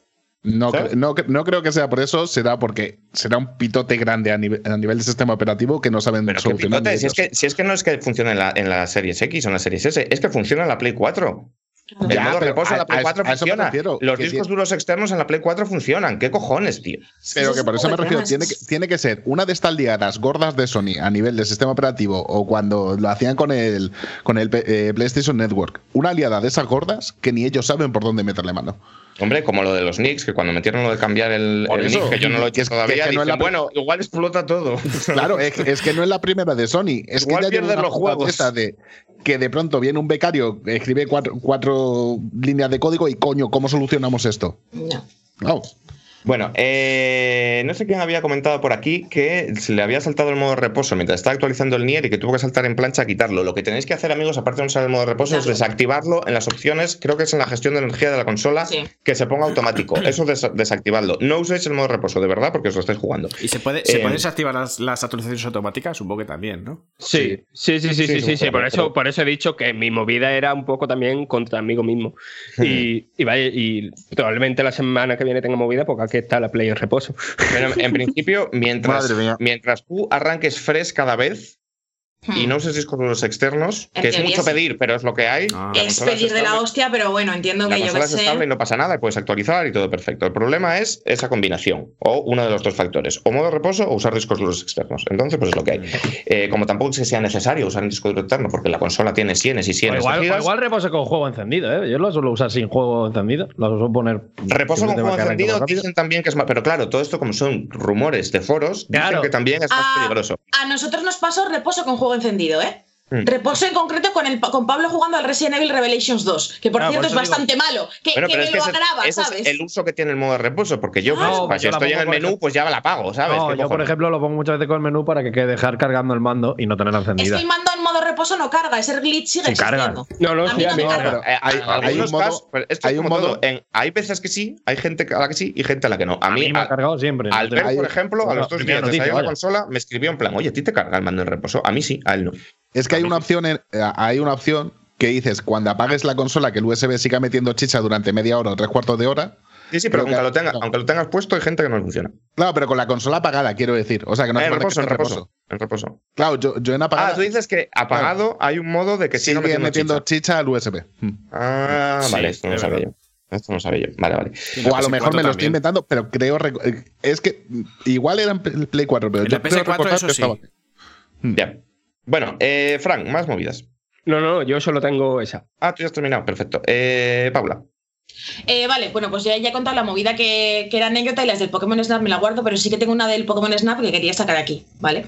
Y es que en Pokémon Snap sale Todd Snap, un personaje pues tradicional, ¿no? El protagonista del primer Pokémon Snap original, que es como un pequeño guiñito y tal. Todd Snap, eh, para que os lo imaginéis, es un señor que lleva un fachaleco. Eh, lleva un fachaleco y lleva el pelo castaño, largo, eh, como con el flequillín, ¿sabéis esto que es como un flequillín así? ¿Vale? De para los lados, así como Sí, tal. sí, sí, sí, sí. Bueno, Bueno, pues eh, hay una pantalla de carga. Esto creo que era un error y lo han solucionado, pero como me hizo mucha gracia, le voy a decir igual. Hay una, hay una pantalla de, de carga del, del Pokémon Snap que te dice: Todo Snap es un fotógrafo, no sé qué, no sé cuánto, es súper importante. Hizo su exploración con el profesor de Handemore Now. Y pone el final: Lo reconocerás por su pelo punky. Ah, sí, claro, lo han arreglado. Sí, sí, porque a mí yo he visto ese mensaje, pero claro, ya me salía con el otro pavo. Claro, claro, porque sí el que, hay un pavo, sí que hay un pavo que tiene pelo como en pincho, ¿sabes? Pero Hombre. entonces cuando yo empecé a jugar, me salió el mensaje como mezclado con uno de todo Snap. Y entonces salía, lo reconocerás por su pelo punk. Y yo veo el Claro, pavo calle- de puto ciudadano, ¿sabes? Cayetano is the new punk. ¿sabes? Claro, claro, o sea, fue totalmente esto. Y yo dije, ¿pero qué cojones me estáis contando? ¿Os voy a matar? Y- Bueno, y Ciudadanos con los bandazos que está pegando el día que menos Sí, son pensado. los, pues son los más Sí. punky que hay, los desgraciados. Van sin mascarilla, los puto locos. Están el- montando la- el las día menos manifestaciones pensado- las montaban ellos. Sale el mundo cagando en el plató de, ¿sabes? De. Claro. Claro, claro. Si van a Sí, sí, tope. Sí, sí, sí. sí. El Eh, mundo pero- toxicómano. el mundo, el mundo. Yo quería decir que en general me, me fascina mucho la concepción que tiene de lo punky los videojuegos. ¿Sabes? Sí, sí, sí, sí, totalmente. Es que es esto 200%. Es que no. Claro, claro. Claro, claro. En plan, o sea, partiendo como desde los punkis del, del Final Fight y de todos los beat'em ups que siempre eran toxicómanos, básicamente, que te sacaban una magia por la calle, a las pintas y tal, es una cosa que me gusta mucho. Eh, más cosas. Yo solo tenía esa y las otras me las guardo para luego. Una cosa, espera, Corlo que me lo dice, las camisetas de Ciudadanos cuentan como camisetas de proyectos cancelados.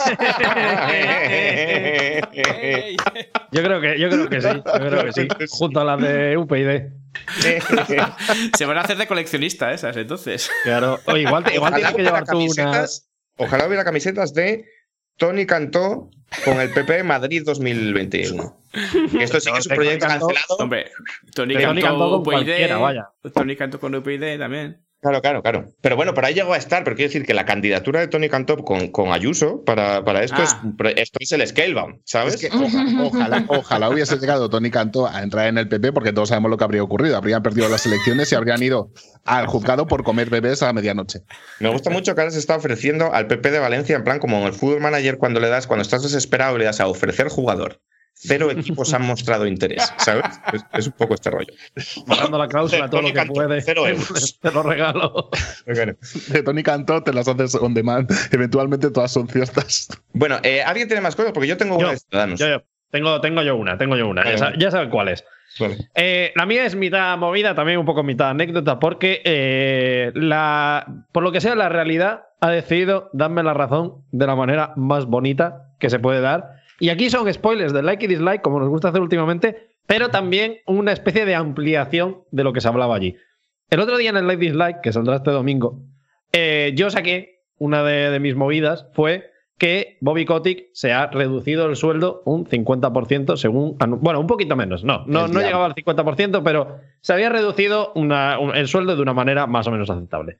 Y mm, yo le saqué una tarjeta positiva a eso, pero le saqué también una tarjeta negativa al hecho de que lo primero era un movimiento clarísimamente de lavado de cara, esto para empezar, y lo segundo, porque eh, comentaba, entre otras cosas, que además de que hay letra pequeña y el tío sigue siendo elegible para un bonus que le duplica casi el sueldo de lo que va a cobrar, porque eh, él en 2009 había prometido que en Activision no había haber despidos y de- a partir de ese momento había despedido hasta hoy, a día de hoy, 4.000 personas. Hasta el día de ayer. Cojones. Hasta ya ayer. El tema es que esto, dio pie a un debate en el cual pues, hubo posiciones encontradas entre Enrique y yo, en las cuales Enrique me decía, no, hombre, no.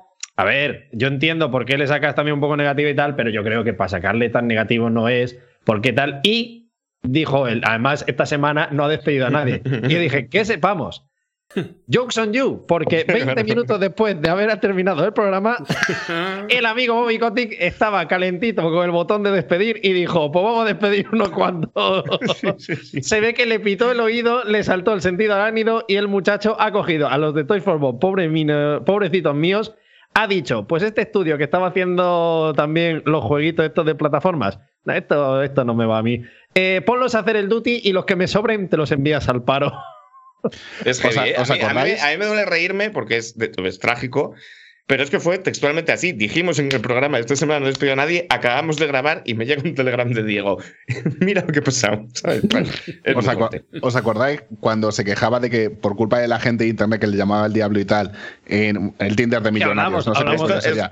Cuarto Claro, spoiler del Dislike, también hablamos de esto. que por culpa de la gente no podía ligar. Es Desgraciado. Había, había deja, de buenas deja de crear enemigos. Coño. Yo estuve, estuve buscando las declaraciones para editar el dislike y era textualmente, imagina el efecto que tiene sobre mi vida amorosa, le decía un señor del New York Times, que estaría flipando en el New York Times, que el primer resultado que encuentras cuando buscas Bobby Kotick en Google sea mi cara con cuernos y rabo. Vaya, ¿por qué será amigo Goto? No, no lo imaginamos. Que esto además es como de Oye, hace, eso es- como de ¿sigue siendo 2010. así? ¿Sigue siendo así ahora? Eh, no lo sé, voy a buscarlo, a ver. A ver, espera. Vamos Mira, a hacer la prueba. Claro, claro. Que sea eso o algo peor.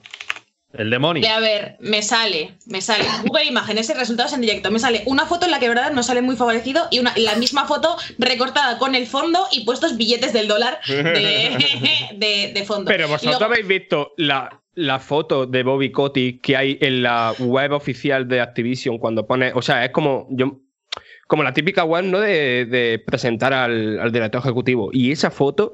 Joder, es- es que la cantidad de fotos que salen con billetes photoshopeados por encima es una cosa tremenda. Igual, esto es un gesto muy bonito de la comunidad. Se quejó de los photoshops del Demoni Y y, dijeron, pues vamos a photoshopearle con dinero para que la gente diga, hostia. Hombre, aquí hay una bastante buena de él como el doctor maligno.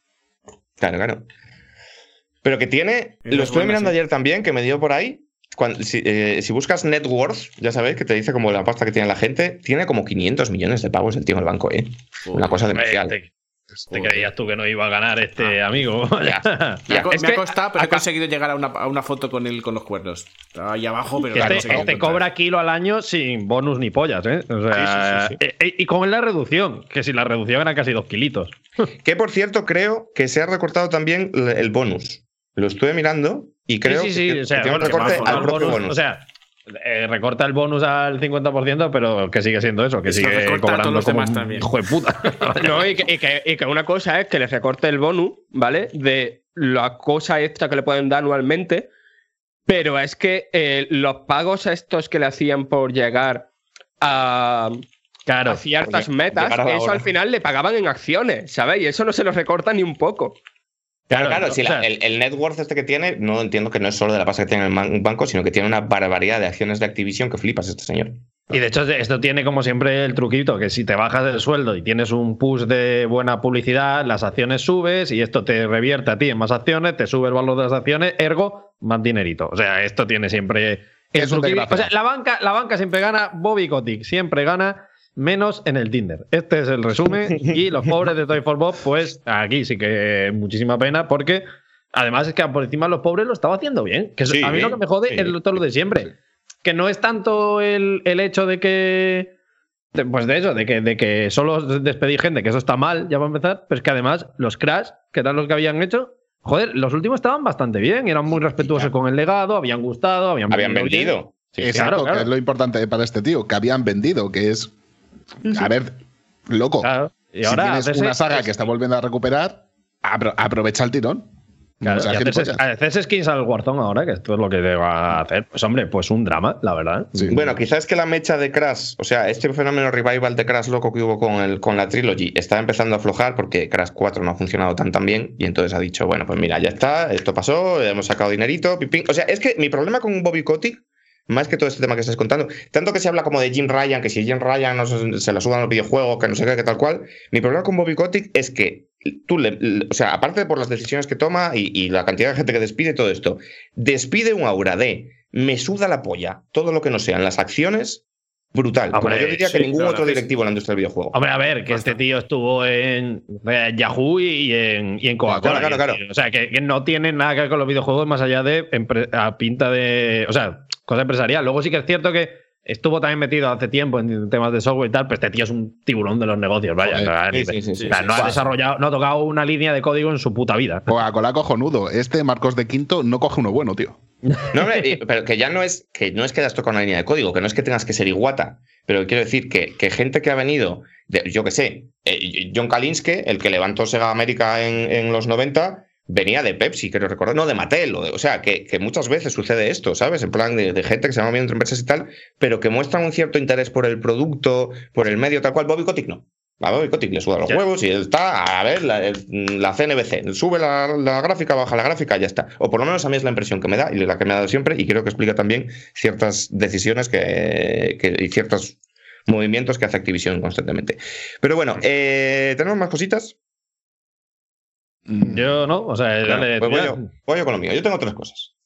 La primera, ya que estábamos hablando de Ciudadanos, proyecto cancelado, yo quiero hablar de unas declaraciones que ha dado eh, Begoña Villacís hace un par de semanas. No sé si Hostia. os enterasteis de esto. Inmersos en la batalla por Madrid, ¿no? En la batalla por, por- por estas elecciones que tenemos la próxima semana. Eh, pues a ver, yo qué sé, pues en cada partido está moviendo un poco pues, pues sus fichas y tal cual. El populismo ya sabéis que es cosa exclusivamente de la izquierda, pero bueno, eh, Ayuso ha condecorado a todos los niños como si fueran boinas verdes, tal cual. Villacís ha decidido convertir Madrid en la capital mundial del videojuego. Mundial, ¿eh? Ojo, esto va a ser la epilepsia. O sea, ni Los Ángeles L3, tal cual, Tokio, Osaka, Nintendo, esto da igual. Madrid. ¿Cómo va a hacer esto? Con un paquete de medidas acojonantes que incluyen y se limitan a montar un chiringuito, creo que es en la Casa Campo, en el que, sí, en la Casa de Campo, efectivamente, en el que va a hacer un coworking con un servicio de asesoramiento que serán, serán los asesores que vayan a asesorar a la gente que esté en el coworking, serán los mismos que le han asesorado a ella para montar este chiringuito. Y que, co- que cobrarán Pues, poco, eh, además. seguramente y- es así. y va a celebrar allí competiciones de eSports y presentaciones de juegos. O sea, va a alquilar un- unas oficinas de coworking en la casa de campo donde va a poder hacer presentaciones del Grid 2, ¿sabes? Y va a haber unos señores contándote unas cosas. Y con este paquete de medidas acojonantes quiere conseguir Begoña Villacís que Madrid sea la capital mundial del videojuego. Sí, Silicon Valley, chúpate esta. ¿Qué, qué, qué cojones es esto? ¿Sabes? O sea, me, me- me molesta y me ofende porque es un poco mi discurso de siempre. Es lo mismo que con la televisión y, con- y lo mismo con todo. ¿Por qué para hablar de videojuegos vale cualquier boca chanclada? ¿Cómo puedes salir a presentar esto, Begoña Villacís? A mí me parece muy bonito, seas de Ciudadanos o seas del partido que tú quieras, que intentes apoyar la industria. Pero propon cosas útiles. Algo ¿Cómo? de verdad que esté bien. Claro. No, esta mierda, ponednos internet en Zaragoza. Bueno, Traednos una, claro, traednos una, una Spectrum, ¿no? Yo creo que con eso ya tiramos. Es claro, pero la movida es eso, que, que no tienen ni. O sea, si ya tienen poca idea del- de la industria audiovisual en general, del, del videojuego en concreto, pues no Bueno. tienen ni idea. un- tendría idea uno de cada 500 políticos. Entonces, a, a mí me fascina el tema sobre todo de los servicios de asesoramiento, porque es eso. O sea, ¿quién va a asesorar a esto? El mismo que te ha asesorado a ti, pa- pa- pa- el mismo que te ha vendido que, esta, que hacer un Seguro. coworking es algo útil, es algo que va a revolucionar el videojuego, ¿qué vas a estar tú asesorando? ¿Qué vas a decir? Haz el Mario. O sea, ¿qué, qué- qué- en qué se basa? Este, ¿En qué se basa este proyecto? Es nada. Es, A mí me gusta mucho que los comentarios decían eso. Imagínate a Faker en casa de campo, que le, le atracan al pobre Faker. A casa de campo Joder, y le sacan la navaja. Eh, Casa, casa, campo, no, tío. Está, está cerca de nuestro antiguo barrio, que sí que es bueno, peligroso. pues- pues pero por eso no. estoy hablando ahí, todo, por eso estoy hablando. O sea, quiero decir, ¿soy yo o este paquete de medidas no da la sensación de que se han juntado Villacís con cuatro señores de su partido con pajaritas como los que salen en el, en el meme de, de Boya Horseman? En plan, a ver, brainstorming, videojuegos. ¿Qué podemos hacer? Pues yo creo que un coworking va bien. Ah, sí, sí. Lo de los eSports como que lo peta. Ah, pues pon, ¿qué hacemos ahí? Es esto lo que han hecho. No han hecho más. No han hablado con estudios, no han dicho qué necesidades hay. O, evidentemente no se está hablando ni de ayudas económicas ni de pollo, porque esto ya es eh, los marcianos, los Illuminati. Esto es una cosa loca. Han espigoleado cuatro días de mierda y hayan salido. Ayudas económicas, sí. A, a los asesores.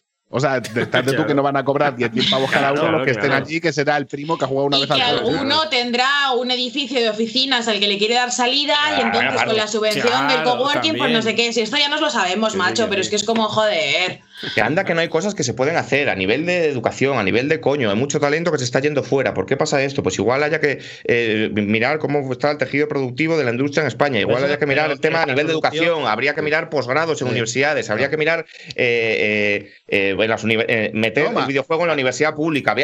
Más, que, más que posgrado, esto ya no lo han dicho muchas veces, que es, da pasta que los impuestos se paguen cuando la gente tiene beneficios Cuando cobres. al sacar el puto juego y no antes, claro, para que pueda mantenerse. Beneficios y, a- y fiscales para estudios que se, que se sitúen Claro. en Madrid. Yo que sé, mil millones O de sea, cosas. si, tan solo, es que, es que es otra, si tan solo hubiera grandes empresas en Madrid, que las hay, me cago en la puta, quiero decir, haz algo con ellas. Oye, mira, Claro, claro, ahora, claro. ahora el problema va a ser que mira, no se mira, juntan mira. a desarrollar en coworking, ¿sabes? Eh, eh, Víctor Mira, Junqueras se ha suscrito se a ha suscrito ya. Bien, bien. Coworking con Víctor Junquera, A- ese sí que me ha mí- gustado. Ole, eres un máquina guapo, Trae- ole, ole. claro, tienes, tienes a Víctor Junquera en Madrid, que es el de Claro. Claro, joder. Claro. Claro. Sí, el o sea, asesor- hostia, Pregúntale a él, pregúntale a él. Claro, ¿te imaginas que conseguimos que Víctor Junquera, asesor de, de Ayuso, 60.000 pavos al mes? Pero yo esto lo veo fuerte, ¿eh, Víctor? Claro, que, el servicio de asesoramiento sea Víctor Junquera. Tú imagínate a Víctor Junquera en la casa de campo, en una esquinina, con una riñonera. ¿Vosotros creéis, ¿Vosotros creéis que realmente la estrategia secreta de Ciudadanos para intentar impulsar los, los videojuegos no va a ser tanto el coworking este, sino la clara estrategia de pactar con Lady Dimitrescu? Eh, eh, yo, yo no quiero decir No, nada. pero no- es que- no van a llegar a eso. En- claro, eso te iba a decir, es que en principio no llegan a tener ni un escándalo. No. Entonces, A mí bueno, lo- es que lo, lo único- está siendo muy- Esto muy ya sería meterse en política. Entonces no lo vamos a hacer. Pero, Que a mí lo, lo único, Eh, lo único que puedo decir, que más o menos no estoy seguro si está bien o no, es que, oye, han pensado que si dicen algo de los videojuegos, como que ganan votos. Y alguien ha pensado eso. Y bueno, no sé si es bueno o malo, pero bueno. Es, es que me da miedo porque otros pueden entrar también diciendo hay demasiada variedad étnica en los videojuegos, se están implantando nuestros Hombre, niños, bla, bla, bla, bla, bla". os Es que el miedo que me da es que llegue eso. os recuerdo cuando eh, Spinete y Rocío Ah, Monasterio fueron a la Madrid, eh, fue en la Madrid Games Week esto, ¿no? Sí, sí, sí, a sí, sacarse fotinis. Sí, sí, sí. Claro. ¿Eh? Que esto tela también, pero bueno. Eh, tengo más movidas. Mi Bien. siguiente movida es sobre Imperium HD. Oh, Hostia, ya, ya, ya. El coworking también. El coworking. Imperium HD. Es que no te la eh, dejaste la semana pasada, ¿eh? es que, ojo. Es que estás heavy. Eh, bueno, ya, ya sabéis que están pues, trabajando en este remaster, en esta mandanga, el Imperium, un juego de hace 200.000 años, tampoco, tampoco tiene mucho más interés. Metemos en lo que es el proyecto en sí. Yo quiero hablar de los tiers del crowdfunding del proyecto, Ah. porque hay un tier, creo que son mil pavos, que no es pequeñito, que no es como darnos el Prime aquí de Víctor Junque, mil pavos, que la recompensa de este, de este crowdfunding del Imperium HD es irte a currar con ellos. ¿Sabes? En plan, si quieres venir a trabajar con nosotros, páganos mil euros. Pero no, o sea, no trabajo de, en plan de vienes y nos sugieres un skin o algo así, en plan de una Ponte a chorrada. hacer texturas O sea, ahí. Trabajo de diseño y de cosas hartas. Claro, claro. sí, sí. La descripción dice en plan de eh, participarás en los procesos de creación de tal no sé qué, y es como, hijo de puta, por esto pagas, desgraciado. No, no, no pago yo. Entonces, yo quería aprovechar esto para anunciar que si os suscribís ahora mismo por 12 meses anti-hype, o 24 mejor, una Venga, suscripción, la 24. máxima que deje Twitch, no, no, tío, ¿Cuál es la no lo hagas. ¿Cuál es la? No lo hagas porque la Vaya que caja lo a de los hacer. truenos estás Claro. abriendo. No, no, no, yo voy, yo voy a mirarlo. Mira, ahora mismo puede- podéis regalar 100 suscripciones. Quien regale 100 suscripciones son 500 No hagáis. No, no, no lo hagáis. quien, quien regale ahora mismo 100 suscripciones, No. puede chuparse la edición de todos los podcasts todas las semanas. Los queremos rapidito, Ah, vale, ¿eh? vale, vale, vale. Los queremos rapiditos. Hostia. ¿Vale? Entonces nosotros pasamos. Salir en el programa y tal, no, no, no. Vosotros pagáis por hacer el trabajo sucio que es chuparse toda la edición para que Alfonso se vaya de cañas. Claro, tendréis, la suerte Alfonso de concreto, escucharlo. ¿eh?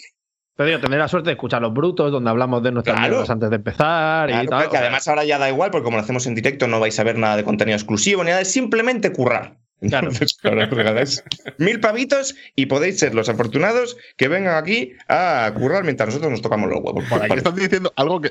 El OnlyFans de los calcetines de Quique. ¿Qué coño pasa con tus ¿Qué es eso? calcetines, tío? No sé, si no sabía que pasaba algo con mis calcetines. También es verdad que están diciendo que eh, becario de periodismo, que esto es un poco la realidad de, de Pues sí, las, las becas de periodismo. O sea que Sí, tampoco. sí, sí, sí, Las totalmente. becas en general, eh, también, no te crees. Fran, Fran sabe de lo que hablo por una cosa. Bueno, pues esto es muy bonito. Eh, y hablando del periodismo, soy, tengo una manera de enlazar que esto es- a veces me sorprende a mí mismo. Eh, esto es un poco añejo, pero ya sabes que yo no he venido en dos semanas y yo esto me lo tenía guardado. Yo quería hablar de esto y esto es un poco mi rant de la semana. Ya no tenemos a José Ángel haciendo su rant sobre Nintendo, ya sabéis que yo tengo que hacer rants todas las semanas. Yo quería hablar sobre el artículo de Jason Schreier en Bloomberg. eh, Bloomberg, un portal, una, una mierda de portal donde les gusta a ellos hablar por hablar, porque no es que sea un portal financiero que cada cosa que ellos dicen o no dicen, o confirman o no confirman, suba o baje la bolsa y haya millones y trillones de dólares en Sí, juego. como, Pues nada, es- como, es- Dani, como Daniel Amar, que es un payaso que no sabe de. que claro, bueno, esto, esto es otra, que ahora Daniel Amar sí, sí. payaso. Bueno, bueno, en fin, yo no, no me líes. Bloomberg. un- el, el- el blog del tío Paco, vaya. Bueno, pues allí el amigo Jason Schreier publicó una serie de scoops que tenía él, eh, scoop, término periodístico, ya sabéis, de cuando te enteras de algo de cuando te enteras de una primicia y tal, que no necesariamente te lo tiene que haber dicho la compañía, por aquí voy a ir yo.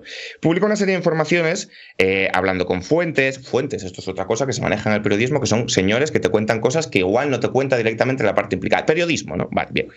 Pues publicó una serie de informaciones acerca de unos movimientos que iba a hacer Sony, pues como el tema del Days Gone 2, que lo iba a chapar, el tema de, de Last of Us Remake, todo esto no lo sabemos. Vale. Entonces, yo de lo que quiero hablar no es del artículo de Jason, ni de Last of Us, ni nada. Yo quiero hablar del periodismo. Me molesta profundamente, me enfurece realmente que cada vez que algún periodista de videojuegos, término que muchas veces yo creo que se usa a la ligera, incluso para hablar de nosotros, porque muchas veces no estamos haciendo periodismo, porque coger una puta nota de prensa y ponerla en tu web es muchas cosas, pero periodismo no es. ¿Vale? Que, Que yo que no por, digo- por desgracia, esto es bastante también periodismo hoy en día. Claro, que yo no quiero Sí, decir. claro. que- o- ojo, ojo, que yo no quiero aquí ponerme eh, eh, medallitas de nada, porque yo soy el primero que yo no me considero periodismo- eh, periodista y yo soy No, el primero que considero que dentro de la industria en la que estamos, que es una industria en la que tú no estás a averiguar qué pasó en el Watergate, tú estás a informar sobre los movimientos de No, empresas es que privadas. El periodismo no es esto. No quiero abrir Claro, este melón. No claro, quiero abrir pero- este melón, pero quiero decir que el Watergate está muy guay, pero que es que el periodismo implica muchas más cosas, como Por por, ejemplo la opinión, eh, la, Eh, la exposición de determinados sesgos de las compañías y tal, por lo cual yo creo que tú sí deberías considerarte periodista. Mis Eh, ahora- dos céntimos como persona con el título de periodismo ahí puesto, ¿eh? Yo soy Ahora- creador de ahora, contenido. ahora- llegamos a esto porque se puede considerar que, bueno, y de hecho la crítica es un, es un género dentro del periodismo y tal, pero cuando estamos hablando de periodismo a nivel de información, a nivel de noticias y tal, yo lo que digo es que hacerse eco de las informaciones oficiales obviamente es necesario, porque es el 99% de, de los pilares sobre los que se sustenta este chiringuito, porque estamos informando sobre lo que hace Nintendo o sobre lo que hace Microsoft. Entonces funcionas con lo que ellos te dan.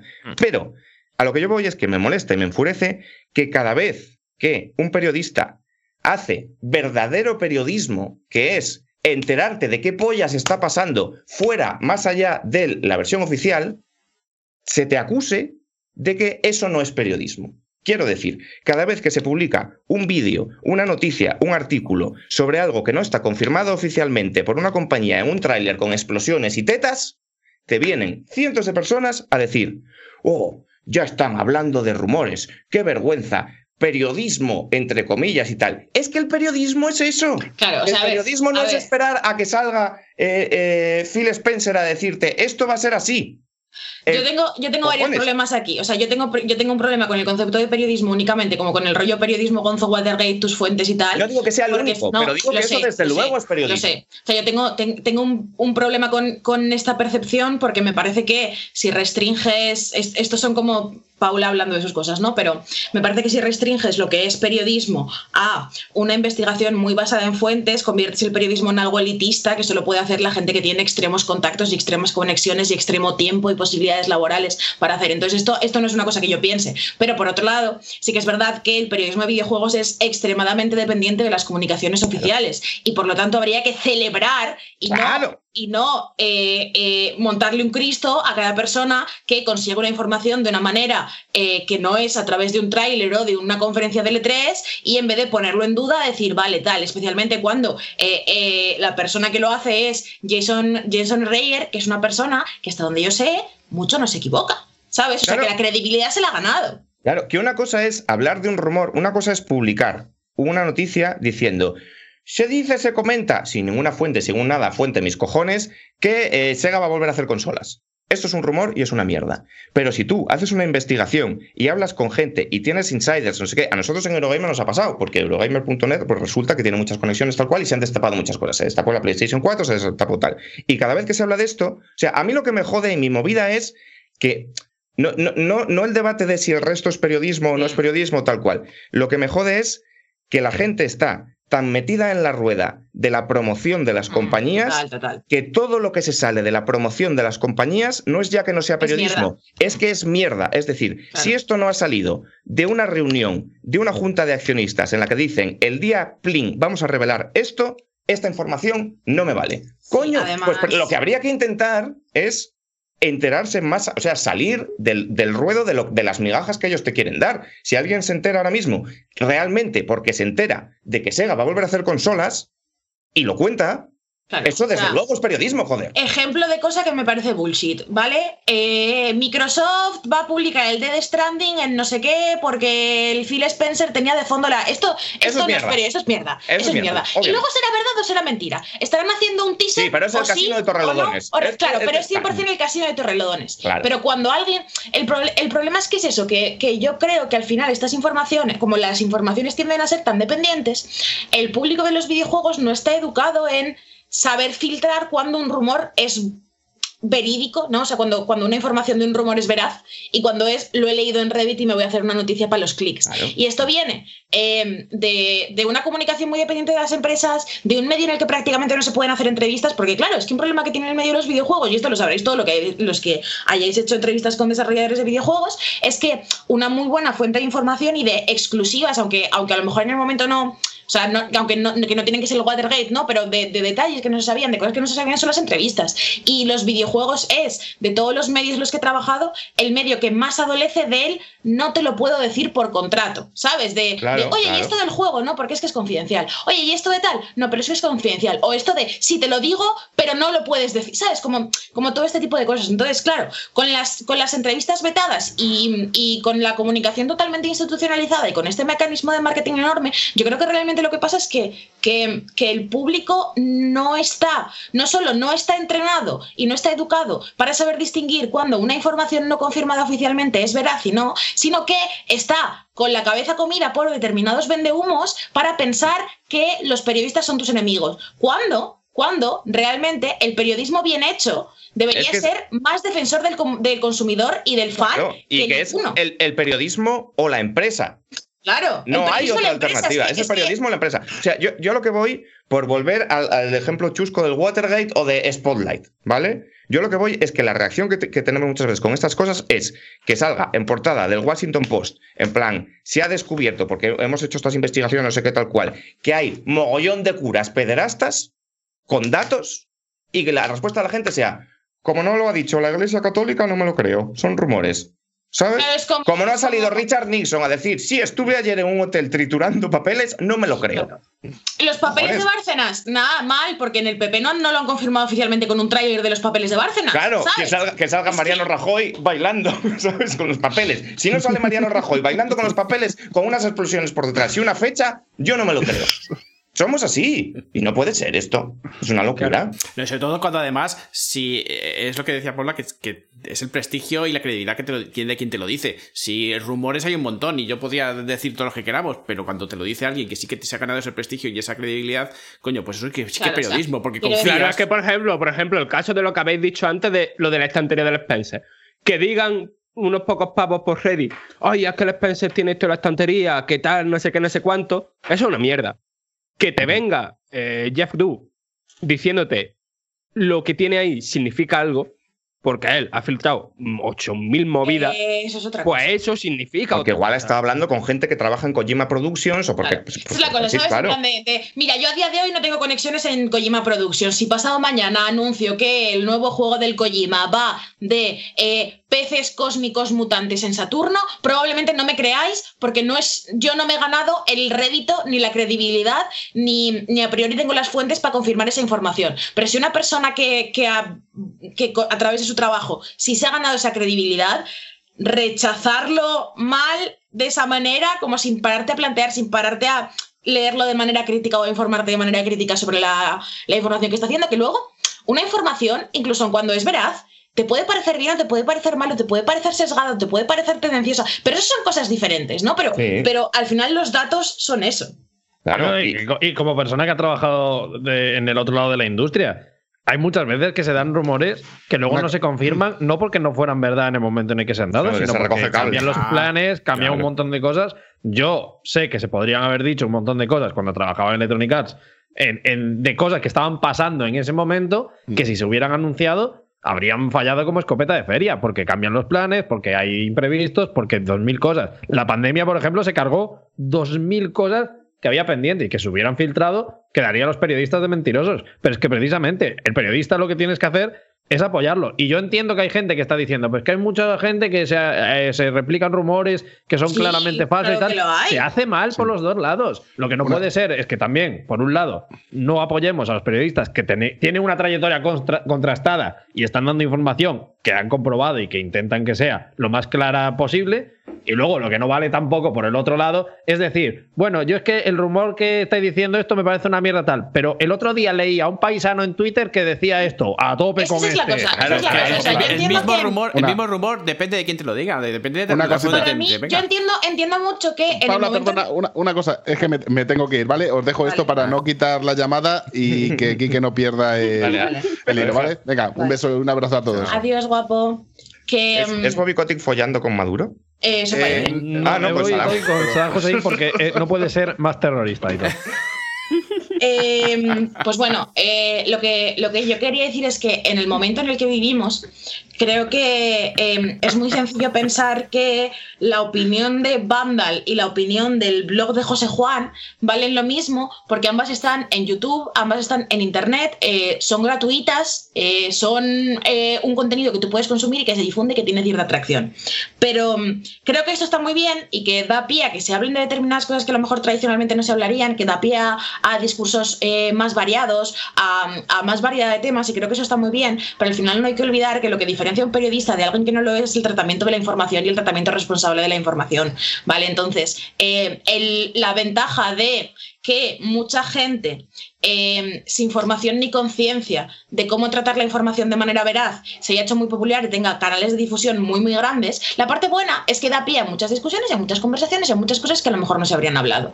Pero la parte mala es que no hay un- una homogenización de que el tratamiento de la información sea responsable.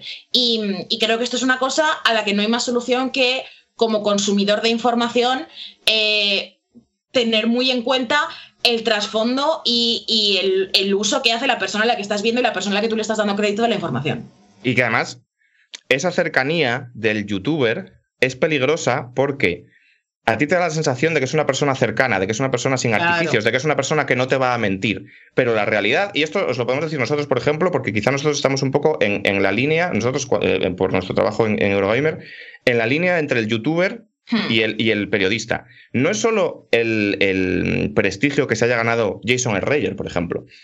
Es el prestigio que se ha ganado un medio. Ese prestigio Claro. es muy caro y vale mucho Sí, dinero. sí, sí. Bloomberg no va a publicar cualquier cosa. Porque Claro. Bloomberg, igual a nosotros que estamos en los videojuegos, nos llega la noticia de la consolita, de la Switch, no sé qué. Pero Bloomberg, como decía antes, publica informaciones muy gordas que hacen moverse la, bo- la bolsa. El Washington Post no va a publicar cualquier cosa. Claro. ¿Vale? Entonces, cuando algo sale en un medio de esos es porque se han tenido una serie de debates internos, en plan, esto se publica, esto no se publica, esto cómo es de fiable, no se lo van a jugar a tener que recoger Claro. cable, en plan, Una uy, cosa, nos equivocamos. Una Entonces, cosa que no se aprecia de, de estos temas es que publicar en un medio, a diferencia de publicar en tu propio canal de YouTube, no es subo el vídeo, lo arrastro y le hago clic, ¿sabes? Sino que pasa por unos filtros editoriales. Claro, entonces yo lo que voy es que ese youtuber no va a tener las consideraciones éticas sobre el periodismo y sobre la fiabilidad de la información que podemos tener nosotros. Nosotros mismos, nosotros, Paula, eh, eh, Diego, yo mismo, tenemos estos debates. En plan, nosotros Sí, claro. haríamos, nosotros en YouTube haríamos muchas cosas que no hacemos porque no somos nosotros, somos Eurogamer. En plan, yo no puedo dar esta información de esta manera o dar, pero, pero no porque nos guardemos cosas, sino porque tenemos una responsabilidad que no Claro. tendríamos si yo fuera yo en mi casa en bata, que yo podía Claro. decir cuatro bocas chancladas y ya está. Entonces se percibe como más veraz y como más cercano discursos que, bueno, pues ellos dicen y si al final es mentira, pues ya está. Pero nosotros tenemos una. Y que incluso, que incluso en este programa, que es un poco nuestro vía de escape para ser un poquito más abiertos, creo yo que, que Incluso Eurogamer, con esas, sí. Incluso con esas, nosotros tenemos un montón de debates de qué se habla, no se habla, Claro. de si tenemos que comentar esto o lo otro. O sea, nosotros aquí también intentamos evitar, o sea, incluso eso, es un programa que es un programa montado más para colegas, más tertulia de bar, más donde podríamos estar soltando teorías de conspiración y mierdas a tutiplén, pero incluso aquí nosotros intentamos siempre ser un poquito ecuánimes porque es eso, creemos que hay una responsabilidad a la hora de tratar la información. Y creemos que de ahí es de donde viene el, el valor del medio y el valor del producto que tú estás intentando aportar a las masas. Nosotros hacemos eso porque queremos que Anti-Hype sea pues el podcast de la gente, de, de la diversión, de las risas de tal, pero un podcast donde la gente también venga y sepa que no se van a discutir gilipolleces Hmm. que no tienen ningún tipo de base. Claro. Claro, claro. Ese- ese es el- y, y yo con esto, ojo, que yo no quiero demonizar a los youtubers. No, porque, porque, joder, o sea, es, es parte Porque de lo aparte, que nosotros yo soy somos un y a mí me youtuber, parece de puta decir. madre, ¿sabes? Claro. sí, Pero pero la que- función es diferente. Una cosa es mm, Claro. entretener y tal, y otra cosa es Claro. informar. o sea, y, y puede haber una cosa entre medias también, pero, Mm. pero son diferentes. Exactamente. Eh, así que nada, este era un poco mi run de hoy. Y dicho esto, nos están diciendo, y bien dicho, eh, que nos quedan 50 minutos para dos análisis. Joder. Así que eh, vamos a poner un poco la internacional y, y vamos para allá.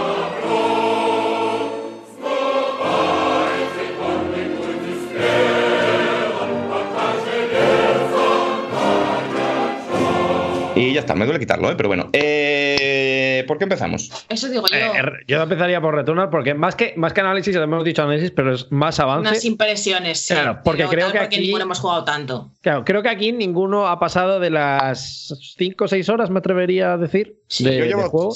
Yo llevo tres runs, creo. Tres o cuatro runs. Yo llevo dos. Yo, Yo no o sea, Pero. Una ya que llevo, me- Eh, yo es- llevo. Ya que no sé cómo lo hice, porque soy muy manco en todos los juegos, y aquí me pasé el primer boss en la primera run y, a- y ahí lo dejé. Pero hasta esto que de la las Play- runs, es que yo soy in- inexperto de, en, en esto. Es- las runs son como vueltas del giro. No Mm, son partidas. Empiezas la partida, cuando mueres, pues te vuelves al principio otra vez y empiezas otra run, ¿sabes? Claro. O sea, son Tipo partidas. Hades, es, como el Hades. es partida. Sí, Sí, es tipo Hades. como el Hades, pero vamos, son partidas. De, de hecho, por empezar un poco con, con esta preview, porque haremos el análisis un poco más en, en profundidad o más en profundidad en el próximo programa, precisamente un poco por recoger de lo que estábamos hablando, porque tampoco nos gusta decir un poco a chancladas, entonces vamos a esperar a jugar más al juego para hacer el análisis, pero sí que os queríamos hablar de él. Eh, Returnal, lo que tiene, y lo habréis visto por toda esta promoción que está haciendo Sony, en plan de rompe el ciclo, no sé qué, es, uno de- es como de esta nueva corriente que hay dentro del roguelike de justificar argumentalmente sus mecánicas. ¿no? El roguelike se basa en morir y repetir, se basa en la muerte permanente y se basa en. Bueno, aquí, aquí podríamos entrar en un debate un poco más profundo sobre lo que es el roguelike, lo que es el roguelite y todo esto, pero en general en estos dos arcos de progresión, uno dentro de la propia run y otro más a largo plazo, en el que hay cosas que tú conservas entre muerte y muerte, ¿no? Pero Returnal tiene un poco este rollo, como ya lo tenía Hades, de justificar argumentalmente por qué está pasando esto. No es que reinicies y ya está, sino que tú reinicias porque estás atrapado en un planeta extraño en el que por algún motivo es todo un poco como, ¿sabéis eh, la peli El filo del mañana? Edge of Tomorrow, de Tom Cruise. Sí, es un poco eso, sí. sí. Es un poco esto, de hecho, el otro día estaba yo en la, en la ducha y como que me sorprendió, en plan, me llegó la epifanía de, hostia, Edge of Tomorrow es un roguelike, realmente, esa película es un roguelike. 100%. Claro, porque el, señor muere, aprende un poco más y con ese, eh, con ese conocimiento adquirido, pues avanza un poco más y tal. Returnal hace esto, Returnal plantea unas- un, un- un argumento de ciencia ficción en el que yo por el momento de decir que me tranquiliza un poco porque mi principal problema con el juego antes de haber jugado, lo que me daba un poco de inseguridad, es que era Housemarque saliendo un poco de lo que saben hacer, que son arcades frenéticos y tal, y metiendo este componente como de argumento, como por- para darle más peso específico, porque es un juego que llega por 80 pavos, esto es el elefante en la habitación, habrá que, habrá que hablar de esto, pero me alegra de momento poder decir que creo que este argumento está metido como con mucha clase, sin intentar in- anteponerse al gameplay, eh, no se hace pesado, no te agobia con cinemáticas y tal, pero sí que plantea un poco, como digo, este misterio en el cual tú has llegado a este planeta y el personaje verbaliza que está muriendo una y otra vez y que no sabe por qué. Y mediante como conversaciones de audiologs o, o- o diálogos que tiene con, consigo misma y tal, va dejando caer como piedrecitas de este misterio en plan de mm, encuentra grabaciones de sí misma anteriores, Que voy, El- que voy a decir, Ah, qué bueno eh, perdón, perdón por interrumpir, pero me parece uno de los mejores recursos de grabaciones que he visto en los últimos videojuegos. En plan, de- me gusta muchísimo. O sea, luego la historia es lo que es y, y, de hecho los comentarios de gente que se ha pasado el juego me ha dicho que la historia luego al final como que pincha un Yo poco voy a ser no... un poco más basta. Es el primero en mucho tiempo que no me suda el coño.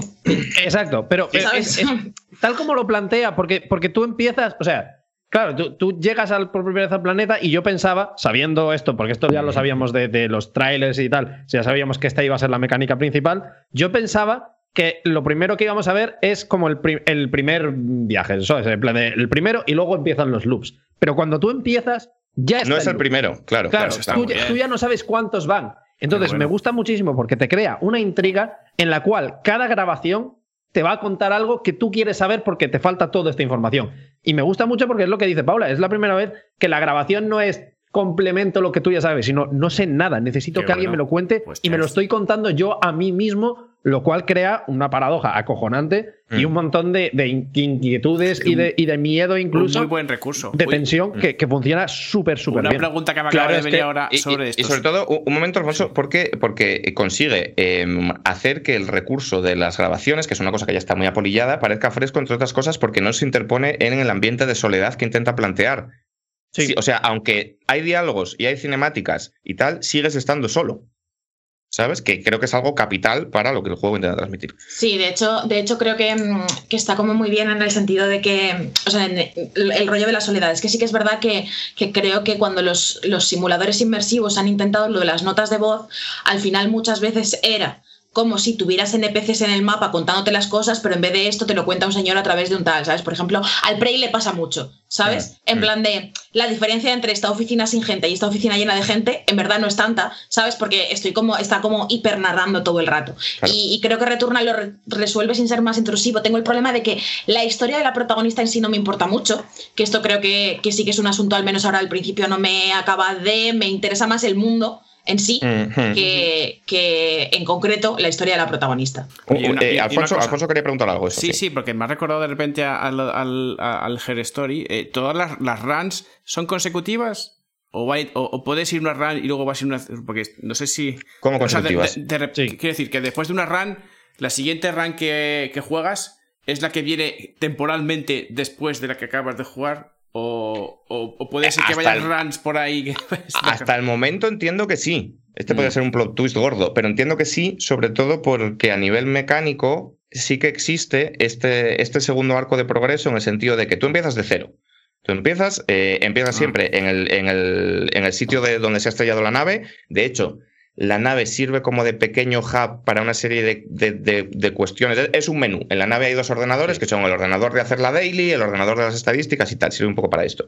Y tú empiezas de cero. Empiezas desnudo, empiezas con la pipa normal y vas avanzando y vas No, pero, de desbloqueando cero, cosas. pero de cero no empiezas porque decías que no es la primera run cuando empiezas a jugar. Claro, no, Sí, pero- pero tú a- a- empiezas. O sea- a, nivel, a nivel argumental no lo es, Mm. porque tú cuando empieza el juego ves la cinemática en la que tú vas todo pepi en la nave, nos estamos acercando a este planeta, hostia, algo va mal, no sé qué, los flaps, pi, pi, pi, me estrello. Y piensas que es la primera vez que te has estrellado. Mm. Pero luego con las grabaciones y tal descubres que llevas atrapada en ese bucle mucho más tiempo del que tú piensas. Pero lo que voy es que a nivel jugable, tú cuando te matan, empiezas de cero en el mismo descampado con la nave estrellada. Y empiezas con la, con la pipa normal y vas pillando habilidades, y vas pillando perks, y vas pillando todas estas cosas de, de, Vale, de entonces- roguelike. Pero hay ciertos desbloqueos o ciertos recursos que conservas entre muerte y muerte. Entonces, yo por eso sí entiendo que son consecutivas, porque, por ejemplo, cuando consigues la espada, que es el ataque cuerpo a cuerpo, que te permite también pues romper unas raíces para abrir ciertas puertas y tal, cuando mueres sigues teniéndola. Cuando consigues éter, que es una especie de moneda que se usa para varias cosas, sigues conservándolo también al, al siguiente. Entonces entiendo que sí que hay como esa Vale, línea de progresión. Yo tengo una duda aquí, Enrique, porque hace. O sea, yo he jugado una run y media, se puede decir. Sí. Y, y me parece como guay el tema de que una vez consigues la espada, ¿no? Te empiezan a salir enem- enemigos en las mismas zonas donde antes no te salían que necesitan usar la espada. Conforme vas consiguiendo más, porque entiendo que hay más ítems, ¿no? De este rollo.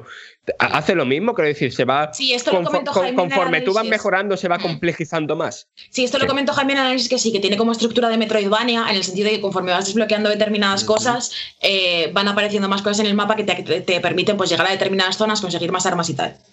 Sí, de y hecho, de hecho, las pr- le diría que las primeras runs son iguales en todos los casos, o que no hay, no hay un componente de generación aleatorio, porque es lo que dice Enrique, hay determinadas cosas que tienes que hacer o tienes que ver antes de empezar lo que viene a ser el juego propiamente dicho. Porque, por ejemplo, eh, no sé, bueno, igual, me voy a jugar un triple, porque yo creo, me pareció, me dio esa impresión, pero no lo sé.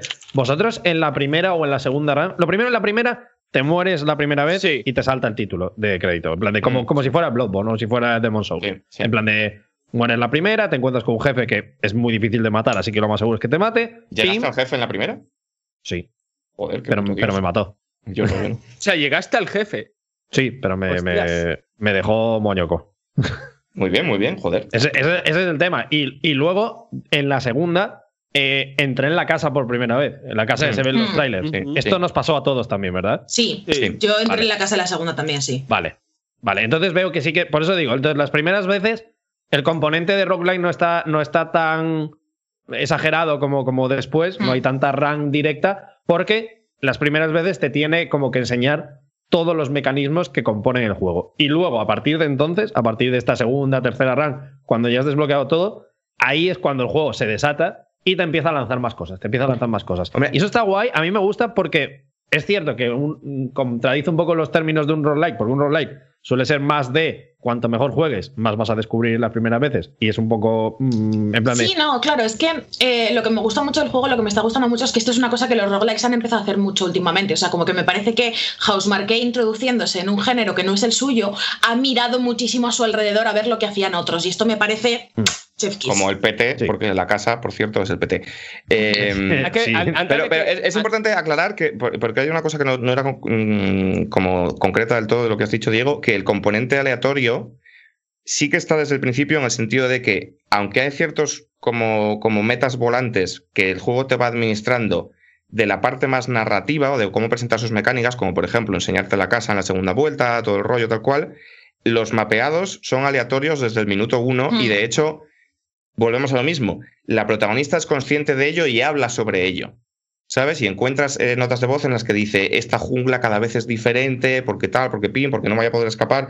Eh, este un poco rollo. También tiene otra cosa que no suele ver en los roguelikes, que es eh, waypoints, ¿vale? Sí. Des- desde el principio plantea objetivos que no son simplemente avanzar más en la run, sino relacionados con el argumento de detecta de dónde viene la señal, eh, consigue entrar en la casa. Pero todo esto lo mezcla de manera muy inteligente, o sea, como que funciona a varios niveles, porque mezcla todo esto con, con el, con el simple progreso en la run y con el segundo gran pilar. Ah, pues Yo creo que el, el juego tiene tres, tres pilares. Eh, el argumento, la parte de acción, que es lo que esperábamos que iba a hacer bien House Marquee, que ahora hablaremos de ello porque es excelente. Y la parte de exploración. Las runs son muy largas y todo este tema de si hace Sí. falta o no un punto de guardado o el punto de reposo y tal, viene porque igual estáis pensando que vas a estar todo el rato disparando en Returnal. Y esto no es así. Hay gran parte del tiempo que te lo pasas haciendo backtracking dentro de, de esa jungla procedural que hay para abrir puertas que al principio no has podido. Digo al principio dentro de la rank. Tú igual empiezas en el crash site, avanzas y llegas a la segunda sala en la que hay una puerta que no puedes abrir. Pero cuando ya has avanzado más, consigues una llave que te permite volver atrás por unos tres transportes que hay para entrar por esa puerta y como ir eh, abriendo todo el escenario antes de llegar al boss para conseguir todos los perks, para conseguir la mayor cantidad de parásitos, de tal y cual. Entonces tiene una parte como muy de Metroidvania. Es, es como un Metroidvania nuevo cada vez, aparte de ser un juego de acción nuevo cada vez, que para mí lo enriquece un montón. ¿Sabes? Totalmente, totalmente. Sí, sí, a mí es lo que más me está gustando el juego. O sea, lo que más me está gustando el juego es precisamente eso. Creo que estructuralmente juega muy bien con lo, con lo que tiene para hacer una experiencia que, que se siente menos encorsetada que a veces los roguelikes en su estructura. Y luego lo que me está gustando es lo mucho que utiliza las capacidades de la consola para diseñar los escenarios. Mm, Porque mm. em, el, el- el modo procedimental que tiene Returnal es estanciado, digamos. O sea, no es que todo el mapa sea aleatorio, sino que hay una serie de habitaciones que se van sucediendo. Las habitaciones están prediseñadas, pero se van sucediendo de manera aleatoria. Las transiciones entre habitación y habitación son así. Ni te enteras de que estás. ¿sabes? Es como, como muy fluido, muy tal. Entonces, creo que, que usa mucho este recurso para construir los niveles y me parece uno de los primeros casos y por eso es el primer juego que estoy viendo Next Gen, porque creo que es uno de los primeros juegos que utiliza las capacidades de la nueva generación, además de para fardar, que fardar está muy bien, de las texturas guapas que tienes y las partículas y tal, para hacer cosas con diseño que no se podían hacer antes, como eh, generarte instantáneamente habitaciones gigantes y súper diseñadas. Sí, Y- y, hacer de que se- teletransportarte de una zona a otra en plan de mm, que no hay carga ninguna y ya es súper necesario. Porque si no sería muy tedioso, si no, no se podría plantear ese juego así, porque las runs serían muchísimo más largas. O sea, que muchas veces tienes que encadenar cinco o seis teletransportes en plan de espérate, porque voy a ir aquí, voy a abrir esta puerta, con esto voy a conseguir un poco de éter, entonces me voy a la habitación. Hay, luego tiene como lugares comunes del roguelike que se han conservado en plan la típica habitación donde tienes que tomar la decisión, que serían las tres cartas que te dan después de un, Sí. de un combate en Slade Spire. Aquí es una habitación con tres pirulos donde puedes elegir pues este perk o este otro. Los, hay un montón de sistemas como mm, encadenados uno encima de otro y tienes como, como pers de diferentes tipos. Juega mucho también con este, eh, no voy a decir riesgo-recompensa, pero como de sí, buff. sí, no, no. Yo estaba pensando En literalmente. plan en de, recompensa, con el ¿eh? sistema de maldiciones, que esto es una cosa que hacía también Curse of the Dead Gods hace poco, que hay como, como cofres o llaves Hmm. que están malditas y que tú al, al, al cogerlas puedes ganar algo, pero probablemente quedes maldito y entonces pues ya tengas como un debufo que te arrastres toda la partida, salvo que hagas otra cosa. Ahí están los parásitos que te añaden cosas, pero te quitan cosas también.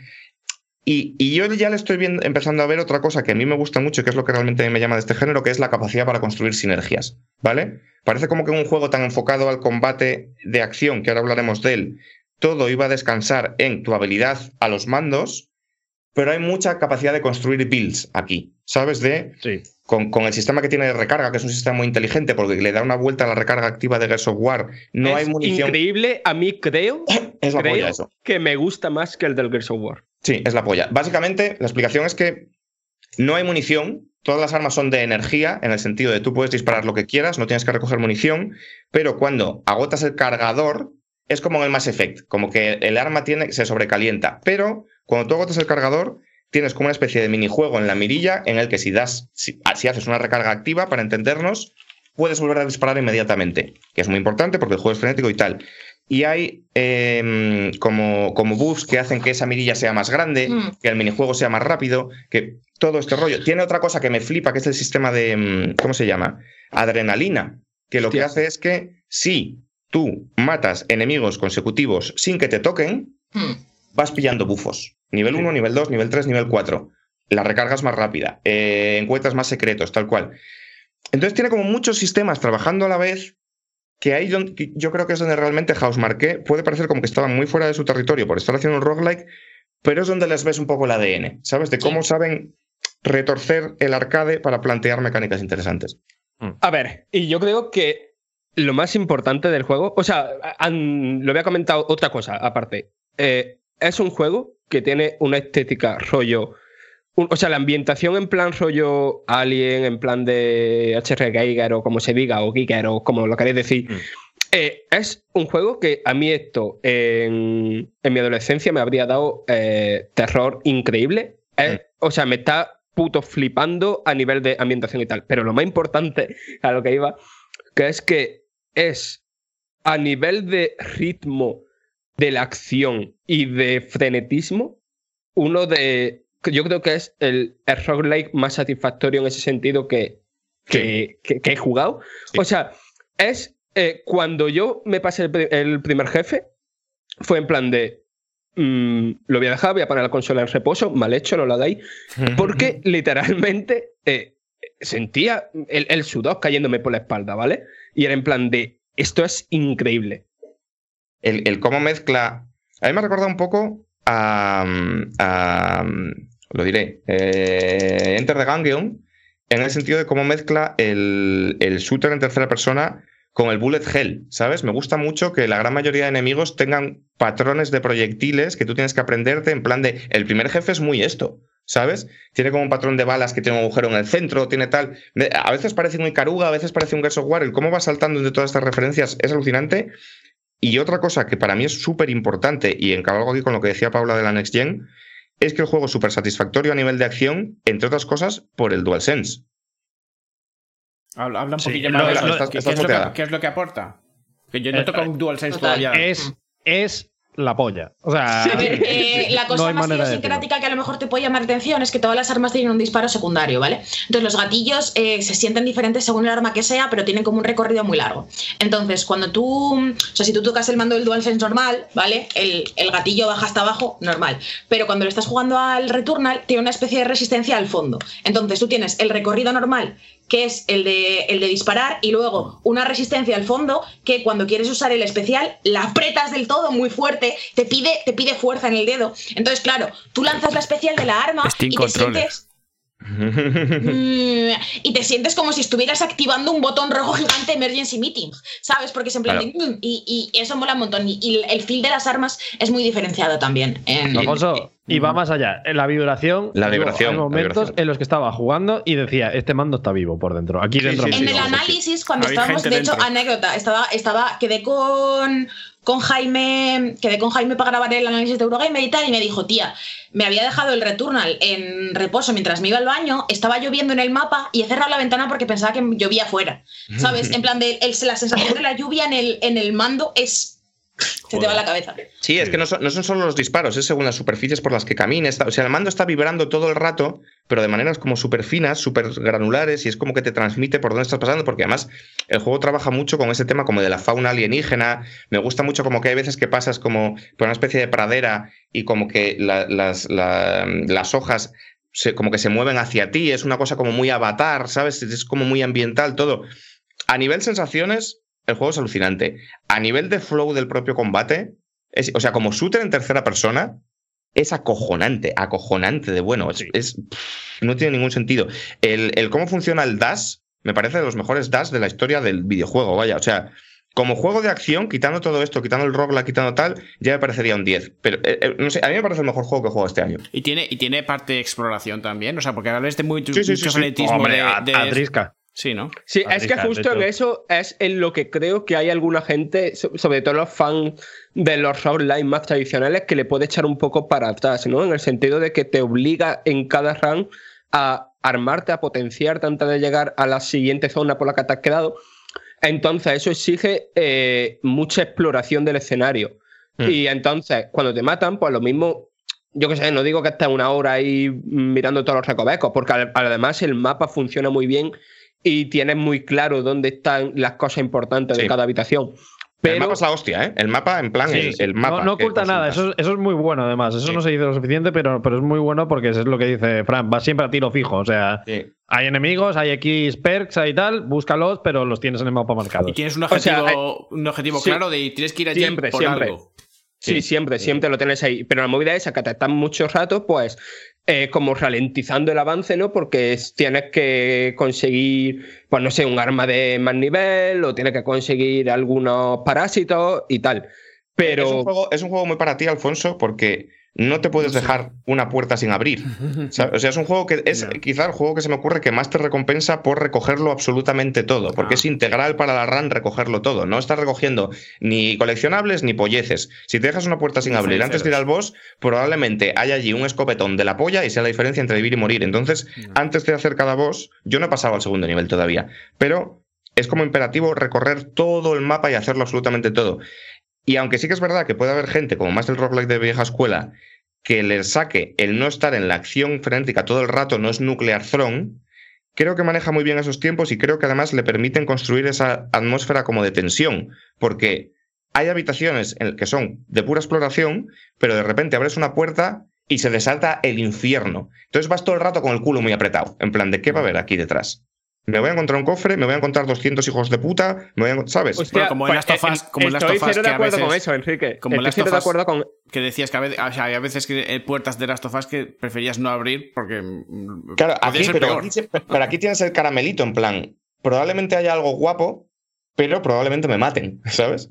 Hostia, pero Enrique, que, que no estoy de acuerdo con eso porque justamente el juego hace muy bien en indicarte eh, en qué puertas te van, o sea, vas a avanzar, te va a salir otra área de enemigo y en qué puerta te va a decir, pues eso, lo de las elecciones de artefactos o de algo narrativo, ¿sabes? O sea, si el juego diferencia Pero- muy claro antes de meterte la- por una puerta, qué tipo Bueno, de, de Bueno, va están las puertas blancas, las puertas azules, y hasta donde yo sé, yo todavía no he si- sido capaz de diferenciar si me voy a encontrar con una zona cerrada o no después. ¿Sabes? Hombre, por, la- por el tipo de puerta sí que es cierto que, que se sabe más o menos si va a ser una puerta de, de, eso, de enemigos o no. El tema es que, y aquí es mi único miedo con el juego, porque aquí, como decimos, todos hemos jugado poco, relativamente. Mm. Mi único miedo es que este, este es, como le llaman los ingleses, el sense of wonder, este, este siempre entrar a una puerta y siempre, o encontrarte enemigos y decir, pues disparo a, tu, a Triska y aquí a pasarlo bien, o me voy a encontrar algo que me llama muchísimo la atención porque la historia está bien, la ambientación es la hostia. Cada, o sea, las pantallas estas que decimos de que son de narración, digamos, a veces son espacios amplísimos, llenos de un montón de decoraciones alienígenas rarísimas y, mensajes raros y crípticos. Todo esto me da miedo que dure poco eh, en el tiempo y que luego acabe siendo un poco en plan de Mm. No me interesa, quiero ir a los enemigos. Ah, esa, es la, esa es la típica del roguelike. Eh, creo que cuando metes un roguelike con historia, al final te estás jugando desde un lanzamiento de moneda. Yo aún no sé decir, supongo que la semana que viene ya os podremos decir cosas más concretas a este respecto. A mí, Eh, sinceramente, la parte de exploración de la casa, solo he entrado a la casa una vez, pero me ha polla. parecido polla. increíble. Apoya. Yo, Sí, sí. yo iba, yo iba también con el culo encogido. Además, me quedaba poca vida y iba más nervioso que nervioso, man. Fue increíble.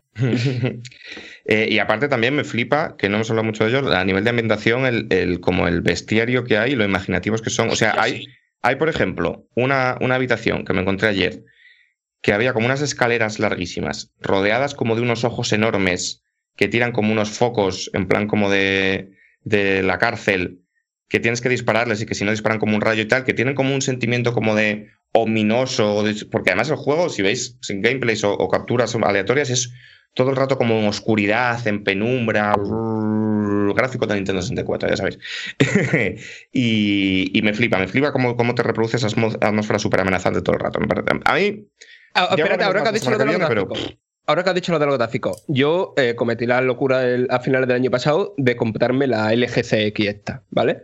Hmm. He visto aquí películas de Pixar, he visto una movida de animación increíble que hace un uso del HDR de loco. Eh, el Returnal es lo más increíble que he visto en esta tele. Por delante de- películas de animación y todo. A, a nivel de, de HDR y eso. de, de HDR, de cómo usan los, con- los contrastes, de cómo usa el, el- los colores más oscuros, ¿sabes? O sea, es. o es sea, Rabudini, ¿eh? No una se dice lo charadura. suficiente, pero es bastante Rabudini. Para ser House Marquee, que es un estudio relativamente pequeño, no llega a ser eh, en la next gen que decíamos antes de Ratchet Clank, pero tampoco se queda muy lejos, es bastante rabudo. Sí, sí. Es apoya. O sea, a ver. Es que la gente está diciendo, nos está generando mucho hype y tal. Yo estoy enamorado. Yo, mi, mi primer mensaje en el grupo fue: Paula, es amor lo que siento. Tal cual, tal cual, tal cual, tal cual. Y llevamos O sea, poco, quiero que- decir, igual templamos en próxima semana, pero de momento las primeras impresiones del juego son, Son la espectaculares. Sí, sí, espectaculares. Eh, me alegra además saber eso, estaba razo- razonablemente tranquilo porque a Diego le hemos metido en la droga totalmente Tal a cual, ciegas. tal cual, tal cual. Me alegra saber que te está flipando. Pero sí, es que yo, o sea, yo quiero cerrar esto con una cosa, ¿vale? Y es que lo que sentí en mi primera run de Returnal no lo había sentido desde el Nuclear Throne, tío. O sea, este, este, em, echas la primera run, acabas con las manos temblando, en plan de que he visto que me había pasado con toda la adrenalina, corres a hablarle a alguien a decirle tío, tío, tío, tío, tío, tío. Esto no me pasaba desde el Nuclear Throne y, y me está entrando como agua. Sí, sí. Yo no veo descabellado que esto esté en la pomada en diciembre, ¿eh? Sí, sí, yo tampoco lo veo Sí. descabellado. No, de, mom- de momento Tampoco no. veo descabellado. Además, es que me parece un juego que por su estructura es relativamente sencillo meterte un DLC con dos fases más a finales de año que te cuaje el culo de una manera increíble. Sí, sí. Sí, sí. Así que nada, eh, que vayáis mm, como desgraciados a por él, que afortunadamente hay maneras de conseguirlo por menos de 80 pavos. No ha sido la mía, porque a mí me pudo el ansia y me lo compré a las 23.59 en la, en la PSN, pero eh, Diego se lo pillaba en el Mediamar por 55 pavos, tal cual. O sea, no hemos hablado mucho del tema del precio, porque ya sabéis que solemos considerar que es un tema accesorio a los juegos. El juego es el que es, el precio que se le ha puesto es el precio que se le ha puesto. En mi opinión, aunque estoy en contra furibundamente de los 80 pavos por juego, este juego lo merece, ¿vale? Si hay un Hola, juego que lo merece es este. En mi opinión sí, Joder. pero que no hace falta que paséis por el aro y que no paséis por el aro si podéis, ¿vale? En Exacto. Amazon está más barato, en MediaMarkt está más barato, tal cual. Hay maneras de jugar Returnal sin Este- dejarse 80 pepos. El, el Returnal es, es un 20 consolas. Quiero decir, eh, habrá Mm, un. no. Habrá, una. No lo creo. No, habrá, habrá un pack. No. Porque. No, No no, no, no, no. Tampoco creo tampoco porque- creo que es un juego que se venda como tal. O sea, es, Claro. es llamativo porque es el primero de nueva generación de Play 5 este año y, y sale después de un vacío y tal. Pero no creo que Sony esté interesada tampoco en decir eh, Returnal es la marca Sony. No, No. creo que es de estos juegos de, de- de como secundarios o lo que antes era el doble A. Sí. Creo que es este O sea, juego de prestigio, el juego que es más de nicho, Hmm. pero que todo el mundo que, que juega y que, que lo compra es de en plan de. Hostia, Yo merece, creo- merece la pena hacerlo. Yo creo que, que no es un vende consolas porque tú juegas al Returnal y no te vas a encontrar otra cosa así en la Play 5 hasta dentro de pff, ni sabe Dios, ¿sabes? Claro, Entonces es que- otra. Y que es una nueva IP de un estudio pequeño, de un género que cada vez es menos de nicho, porque sigue siendo de nicho como el rol y tal, que no es God of War, que no es una cosa, pues eso, de marquesina de autobús, de hostia, mira qué superproducción, no es eso, pero como juego, como juego, a nivel de diseño, a nivel de todo, me parece muy difícil de superar. Vaya, o sea, yo de momento estoy alucinando y tengo muchas ganas de ver en qué acaba la historia, cómo absorbe el tema de los diferentes mundos, tal cual. Pero vamos, de momento, dos pulgares hacia arriba y para allá como dementes. Dicho esto, hay que hablar de los Pokémones. ¿Qué hora es? Son, tenemos Las 20 tarde en punto son. Sí. Sí. unos 20 minutitos para hablar de los Pokémones, yo creo que está Yo bien, yo ya estoy Venga, pidiendo vale. comida. Vale. Eh, Venga, pues, Eh, espera, espera, que ponga un- poco, que ponga un poco el coro de la, Ah, vale. del ejército ruso. Tu, tu, tu, tu, tu. Ah, no, esto es el himno de la URSS. Venga, ya está. a Pues nada, a ver, voy a dejar el Fran. análisis a Paula. Pero no, al revés, al revés. A mí me gustaría que lo hicieras tú, porque yo no, yo ya sabes que estoy más templadita que la media de gente con este juego. Entonces me molaría que empezases tú con ilusión y luego matizásemos. ¿Pero tienes ilusión tú? O... Yo sí, yo sí, sí, No, no, sí, digo, digo, Ah, digo, Fran Fran, digo, digo, Fran, tú ya sé que Sí, estás sí, en la sí, sí, sí, mierda, yo, ¿eh? sí, sí, yo, yo- yo tengo ilus- ilusión. Frank, ¿Pokémon Snap es lo más increíble que has visto en tu tele? Eh, hostia, pues tiene alguna fase de que me he quedado con, con la boca abierta, ¿eh? Mm. ¿Qué tal el uso del HDR eh, cuando le haces fotos Ah. Hostia, es que ojalá se. se- a Diglett? o- o- o, mm, no está, o no lo he No visto. está, no está, no está, no está. ¿Quién es Diglett? ¿Cuál es? ¿Cómo es? Diglett, el, el, El, va el debajo de la pene, tierra. el pene de. no, de Topo. no, no. A ver, es no un, sé. es un pollicio, vaya, no, no lo engañemos tampoco, vaya. Bueno, eh, continuad, voy a ver si es un pollicio o no. Vale. Eh, pero quiero tu, quiero tu veredicto. eh. Ah, pero esto no, esto es Ductrio, que es el que el de la Lola que llevaba pelos como los Hanson. Pero ese, ese es el claro, el Esa es la evolución. Es un pollicio, estás enfermo, es una patata. ¿Ves? Es un pollicio. Que no. Hombre, bien mirado, pero.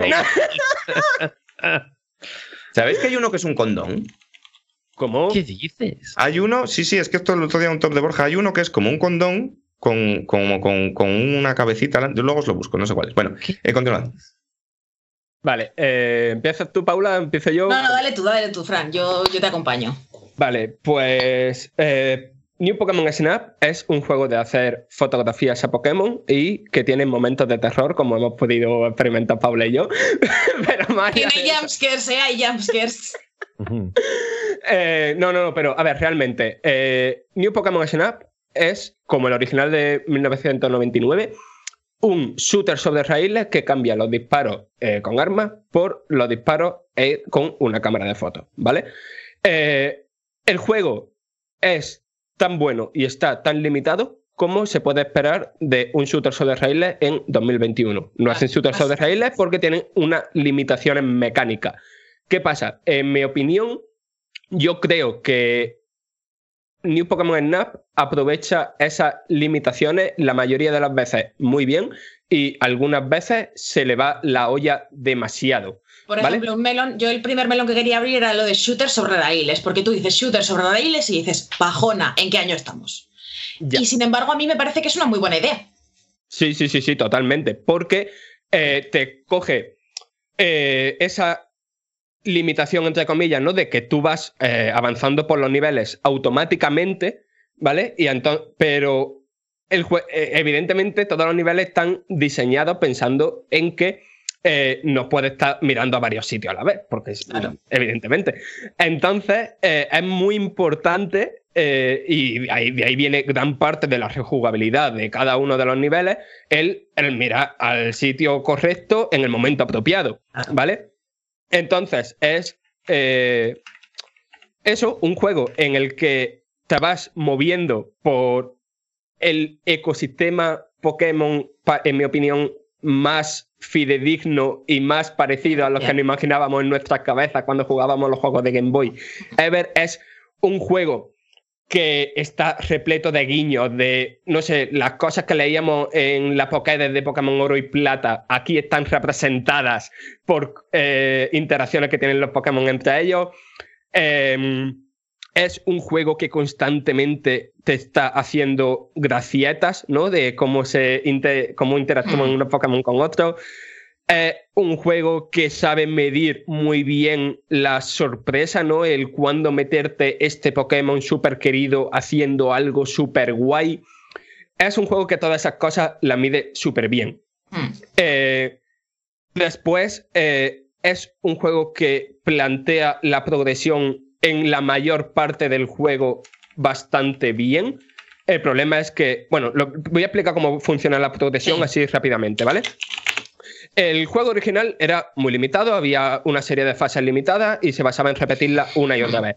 Eso en parte está aquí, pero va muchísimo más allá. ¿Por qué? Porque eh, cada, cada fase tiene un nivel de fase. Tú conforme vas haciendo fotos de más Pokémon y mejores fotos de esos Pokémon, vas subiendo ese nivel de fase. Cuando sube el nivel de fase, eh, a veces eh, simplemente la- los Pokémon que salen en la fase o, las- o las actividades que, que hacen o... mm, Bueno, sí, eso eh, cambia. Y aparte, a veces se te desbloquean versiones alternativas de esas Sí. fases. Por O sea, ejemplo, por un, pues, lado tiene, por un lado tiene la progresión de historia, que es en plan de cuando haces X puntos en esta fase te desbloqueamos una fase nueva, pero por otro lado todos los niveles tienen progresión interna. Entonces, esto crea un ciclo súper, súper, súper vicioso, ¿vale? Porque es en plan, eh, tú coges una fase, ¿vale? La primera fase que te saquen, que es, el, que es el parque por el día. Sacan el parque por el día y lo subes a nivel 2. Entonces, cuando subes las fases a nivel 2, los Pokémon que salen cambian o los Pokémon que ya habían tienen comportamientos diferentes. Entonces tú dices, vale,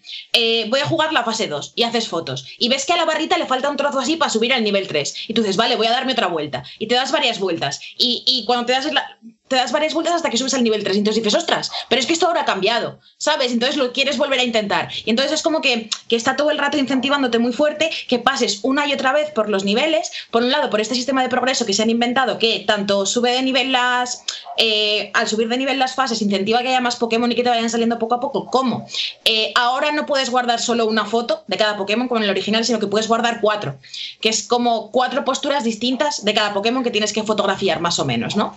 Entonces, eh, claro, al final eh, el juego juega con el entorno es súper complejo, súper detallado, los Pokémon se mueven mogollón, están. Me acordaba mucho de cuando Enrique dice que Monster Hunter es el juego más vegano del mundo porque le da totalmente, a los, a los, a los bichos, ¿no? En plan de, de al Arzuros le suda a los cojones tu vida porque él está haciendo sus cosas, echándose su siesta, teniendo beef con el otro, y entonces tú llegas y le pegas y tal, pero hasta que tú llegas es como que él está haciendo su rutina, sus cosas y su, su- tiene su personalidad. Y creo que hace esto con todos los Pokémon individualmente, con un mérito que a mí me parece en lo artístico y en el cu- cuestión de diseño increíble. Y claro, lo que generalmente te pasa cuando tú llegas a una fase es que no puedes cazar todos los movimientos de todos los Pokémon en todas las circunstancias de cada nivel, porque tú te vas moviendo y tú no puedes frenar. Entonces es como, vale, y ahora voy a parar y me voy a centrar en esto, y ahora me voy a centrar en este, y ahora voy a ver qué pasa con esto.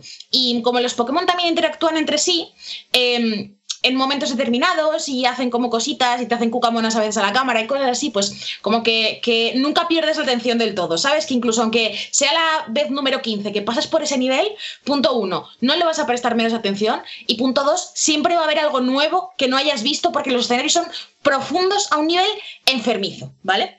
¿Puedo, puedo decir una cosa? Sí. Aprovechar esta pequeña pausa. Sí. El Pokémon que se parece a un condón usado es Chimecho. Número, No se parece a un condón No, nada, es una hombre, lamparita, no, cabrón. Número 353 de la Pokédex Nacional. Me los he mirado todos, ¿eh? Eres, Se parece eres una cero a un condón, ¿eh? cabrón. Literalmente cero. una campana de tajapo con el colgado, Sí. tío. Vamos a sí. ponerlo aquí, encima de la cámara de Paula. Pero Que lo voy a. oh, Que mierda, se parece cero. O sea, Ya no, Es uno de mis no, no. Pokémon favoritos, además. Aquí lo tenemos. Que, a ver, eh, ¿Qué opina España? a ver, Paula ha España opina comentado, que está enfermo. Paula ha ¿Qué comentado condones dos son tú, cosas- Roque? Paula ha comentado dos cosas sobre las que quiero profundizar. Eh, he dicho que la progresión hasta acabar los créditos es muy constantemente sorprendiéndote, constantemente llevándote de la mano, constantemente haciéndote descubrir muchas cosas, hasta el último 15-20% del juego. Porque lo que ha dicho Paula de es que la barrita se queda así Hmm. y quieres jugar otra vez. Normalmente, hasta ese punto, ese querer jugar otra vez es porque quieres, no porque el juego te obliga. Eh, sí, eso es verdad. En la parte final, el juego de repente te obliga a hacer eso. Y se siente como un muro, se siente como los templos del Anthem, ¿vale?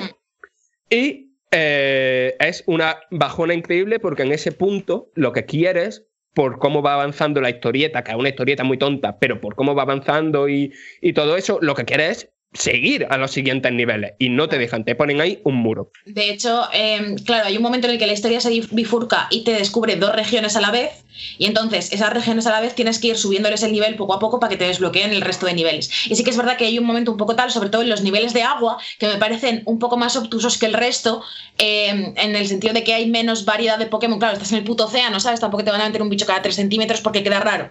Y, sí que es verdad que ahí la progresión eh, se frena un poco, pero para mí la progresión está razonablemente bien, o sea, creo que a poco que le prestes un poco de atención al juego y que le dediques un ratito. Además, es un juego bastante largo, yo, me, yo vi los créditos a las 15 horas. Sí, sí, yo tardé 13 o así y pensás que el original duraba cuatro y en cuatro te lo habías hecho todo. Yo llevo ya veintipico horas. Que yo me esperaba seis horas. ¿Sabes? claro, claro, yo me esperaba seis horas. Y sí que es verdad que eh, en virtud, es verdad que cuando te acabas la historia tienes más cosas que desbloquear y hay como más pequeños detallitos porque, bueno, es que no sé si spoilearlo, da igual, ¿no? Pero, pero como que cambian ciertos detalles en, en, determinados mapas y tal. Incluso cuando te has pasado lo que es la historia principal tienes excusas para, para seguir jugando, seguir completando la Pokédex y tal. Entonces esto está muy bien, ¿vale? Pero em, la cosa eh, es que yo creo que la mayor virtud de New Pokémon Snap es ser el anti-área silvestre, ¿vale? Porque el área silvestre de Pokémon Spy Escudo a mí me parece una muy buena idea que tiene un problema, para mí personalmente, que no es el rendimiento, a pesar de, lo que digan que el rendimiento, pues al final me la filfa un poco en, la pura práctica, sino que es eh, que está vacío, ¿vale? Y no, no lo digo como cuando la gente dice que es un juego de Ubisoft que está vacío, sino en el sentido de tú vas andando y te encuentras en medio de la hierba eh, un dragón. ¿Qué haces tú aquí? ¿Sabes? ¿Cómo ha venido? ¿Qué, qué, por, qué vives aquí? Queda un poco raro, no están todos los Pokémon como descontextualizados en plan de te he puesto aquí este pequeño resort de Pokémon a la carta para que tú te los encuentres y te cree esta sorpresa artificial de, ah, este bicho. Y lo mejor de Pokémon Snap es cuánto se esfuerza en contextualizar a todos los Pokémon de manera que a mí me parece que no solo sirve como spin-off, sino como complemento a los juegos principales. ¿Sabes? En plan de, de, así es como son los Pokémon de verdad. Y creo que eso está muy guay. Pero el problema y lo que para mí me ha dejado un poquito fría el juego, a pesar de que me he divertido mucho, es que me parece que las limitaciones mecánicas sobre todo en cuanto a la interacción con los Pokémon, son muy frustrantes. Porque tú tienes varias formas de interactuar con los Pokémon desde tu silla del profesor Xavier Voladora, ¿vale? Que, mm, que es... a que no, no, puede evitarlo, ¿eh? Es que no puedo evitarlo, tío, pero es que ¿habéis visto la silla del profesor Xavier en los 90? Es que es literalmente eso. De hecho, el otro día alguien me hizo un edit del profesor Xavier en el, en el Neo One. Es que es muy loco. Pero em, la cosa es, tú, tú, tienes un radar que te muestra puntos de interés en el mapa, por un lado, em, y por otro lado te muestra dónde están los Pokémon. Si ya los has fotografiado, te los pone con el nombre y si no te pone interrogante, en plan de tú quién eres, ¿no? Como para que te acerques y lo, y lo descubras, ¿vale?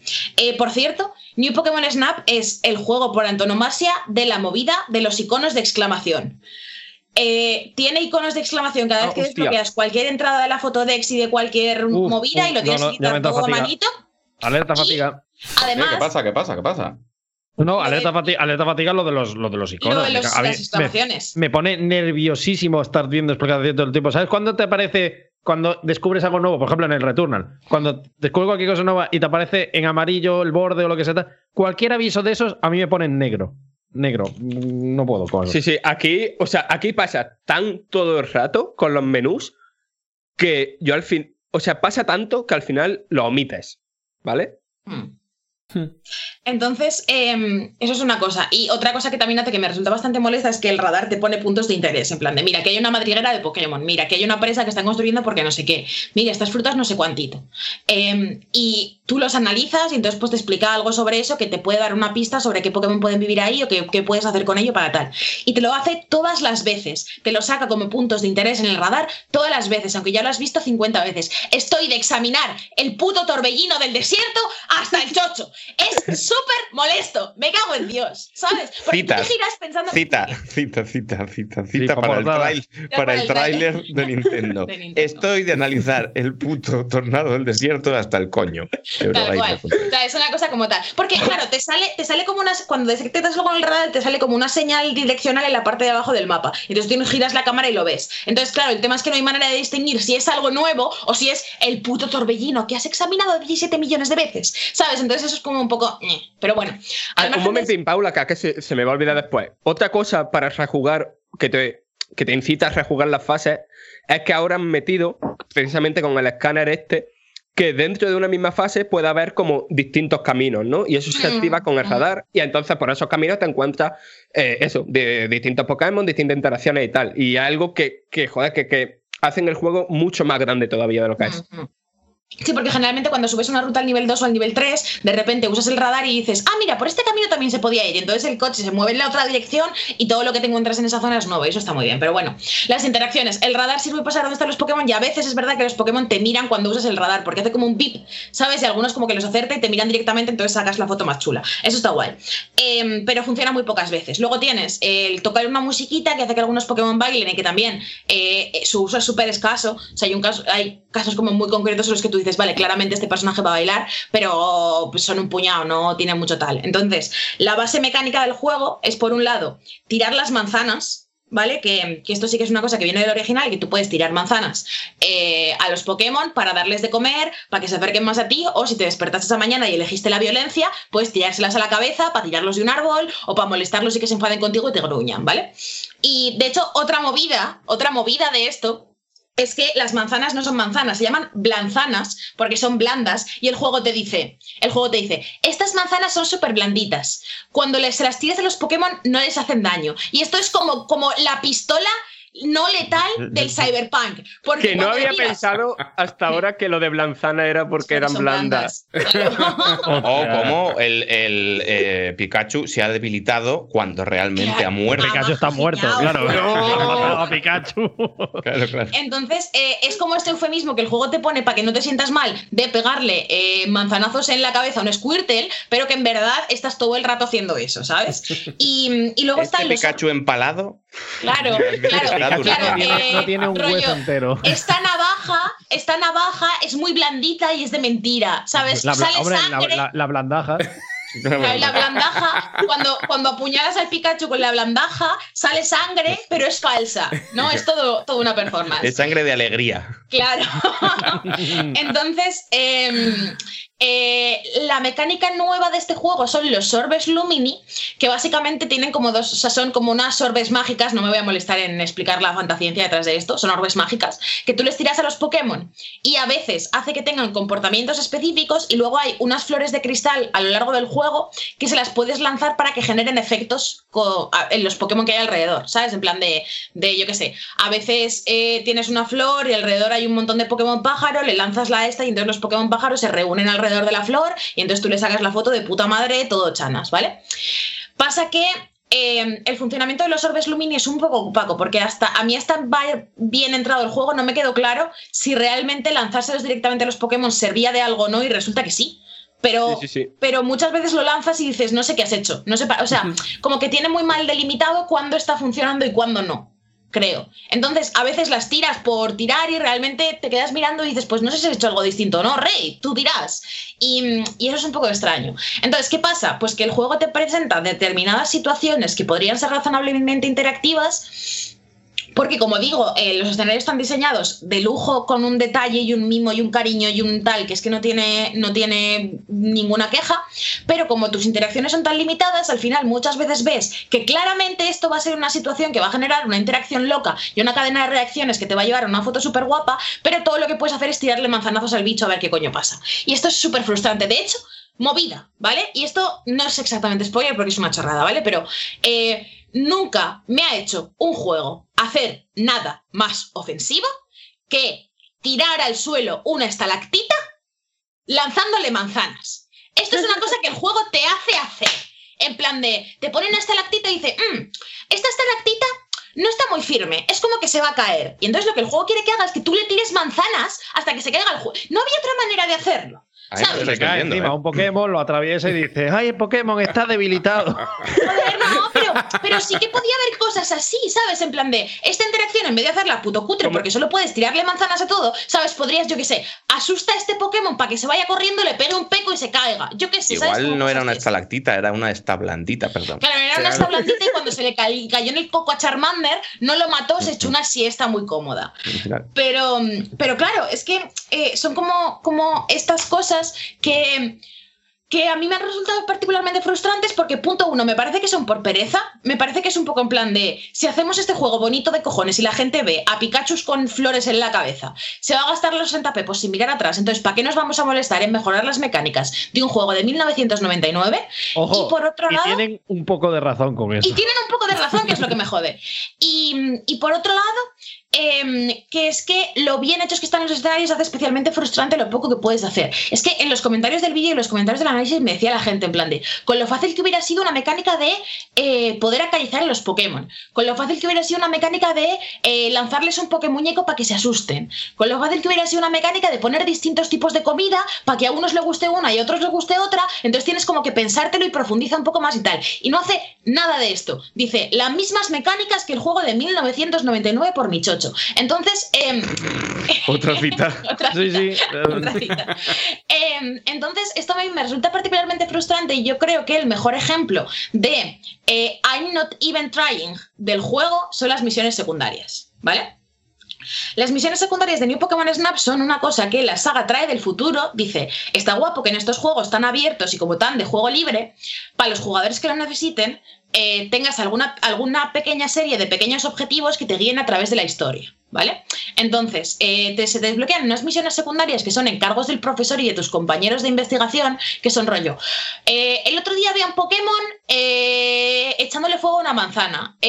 Aquí hay unos restos de no sé qué y no sé qué Pokémon los ha dejado. Aquí hay unas marcas en el suelo y no sé quién las está haciendo. el otro día había estos dos Pokémon siendo súper amiguitos y no me dio tiempo a sacarles una foto, sácasela tú. Y entonces, cada nivel tiene como una serie de objetivos que se van desbloqueando conforme tú juegas el juego y lo subes de nivel, que son en plan de hazle una foto a un Pokémon en una circunstancia concreta. Entonces, em, los objetivos y estas misiones secundarias que realmente las recompensas son solo cosméticas, entonces pues al final yo qué sé, ¿no? Pero, pero son muy buena idea en el sentido de que cuando tú no sabes qué hacer o cuando a ti no se te ocurre qué más puedes hacer para sacarle a este mapa, miras las misiones secundarias y dices, anda, ¿qué puedo hacer para generar esta interacción? ¿Qué puedo hacer para hacer ver a este Pokémon hacer esta cosa concreta? Y eso te ayuda como a, a- revisitar los, los mapas, a mirarlos con otros ojos, a forzar determinadas cosas y a aprender más del juego. ¿Qué pasa? Que la IA de reconocimiento de imágenes es súper especialita. Mucho, mucho, mucho más especialita de lo que se puede permitir un juego que va sobre hacer fotografías. Entonces, la mitad de veces que. Porque, o sea, punto uno, no, tú no puedes entregar la foto que has hecho y decir, ¿es esta la que querías? No, el juego te la reconoce automáticamente. El 70% de veces haces la foto y no te la reconoce. Y tú no sabes por qué. Y entonces dices, voy a hacerlo otra vez y la haces otra vez y sigues sin reconocértela. Y tú no sabes por qué, no te dan ningún feedback, simplemente en plan de, no me ha tocado la fibra mental que quería que me tocase y entonces no me la reconoce. La foto de Torchic echándole a Oscuas a la manzana, igual la he hecho 20 veces.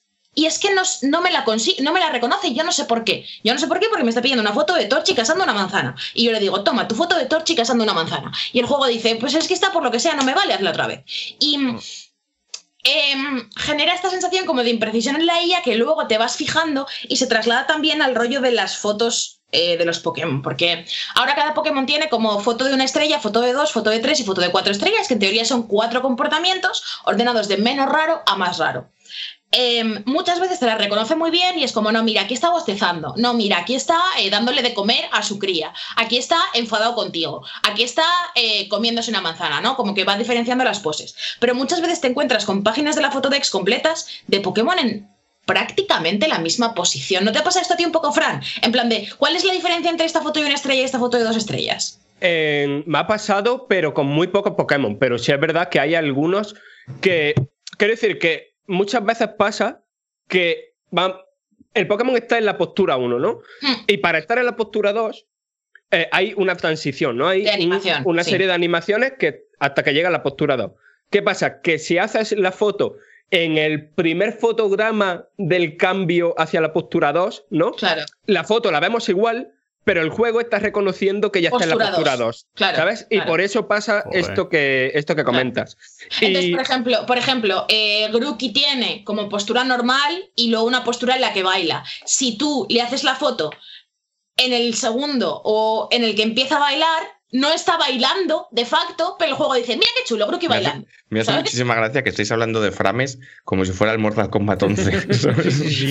Donde- que- que no el frame count del baile así. del Pikachu. El caso es exactamente esto, que no debería tener que pensar en el frame count, ¿sabes? Cara, cara, cara. Sí, sí, sí. Yo sí quiero comentar una cosa porque eh, a mí el juego no, no me ha. O sea, la parte negativa que le veo no está en la limitación de sus, de sus interacciones, sino en, en que yo creo que los desarrolladores han pensado más allá de lo que pueden en cómo usar esas interacciones, ¿no? Como que se. Y, el ejemplo está en esas, misiones en esas misiones secundarias que yo no he tenido tanto problema a la hora de eh, mostrar la foto, sino en la propia misión en sí. Que es que puede haber alguna muy tonta, ¿no? En plan de, he oído el sonido de tal Pokémon por ahí. Y entonces, si te fijas bien y empiezas a, yo qué sé, tirar Orbes Lumini a una flor que hay cerca o a poner la musiquita o lo que sea, sale ese Pokémon y echa la foto. Vale, esas misiones guay, esas misiones me parecen aceptables. Pero de repente, una foto en la que salga el Swinow con, contento. Lo que hay que hacer ahí, que es que Sí, me sí, pareció en plan de se les ha ido la olla porque lo mismo puede estar repitiendo la fase 50 veces hasta que se te ocurre cómo es. Eh, hay un Pokémon que va por un por, por una zona de agua y que va dando vueltas. Lo tienes que parar justo cuando está el Swinow andando. El Swinow ya pasa a la, a la otra parte de la orilla. Le tira una manzana para que vaya hasta la, donde ha caído la manzana. Ella cuando se está comiendo la manzana en esa zona, de repente sale un chorro de agua y el Swinow se pone contento. ¿Qué cojones? ¿Sabes? Claro, claro, o sea, sí. o se, Sí, se tiene os como- ha ido. Y- Como muchas gincanas en ese plan, sí. Claro, claro. Y se les ha ido de la mano tanto eso con las misiones secundarias que por una parte lo veo, o sea, la integración lo veo genial porque es darle una rejugabilidad Mm. increíble al juego. Y a mí me parece el juego perfecto de, ay, eh, me han sobrado 10 minutillos de, de la orilla que tengo para comer, había jugado una partida rápida. Sí.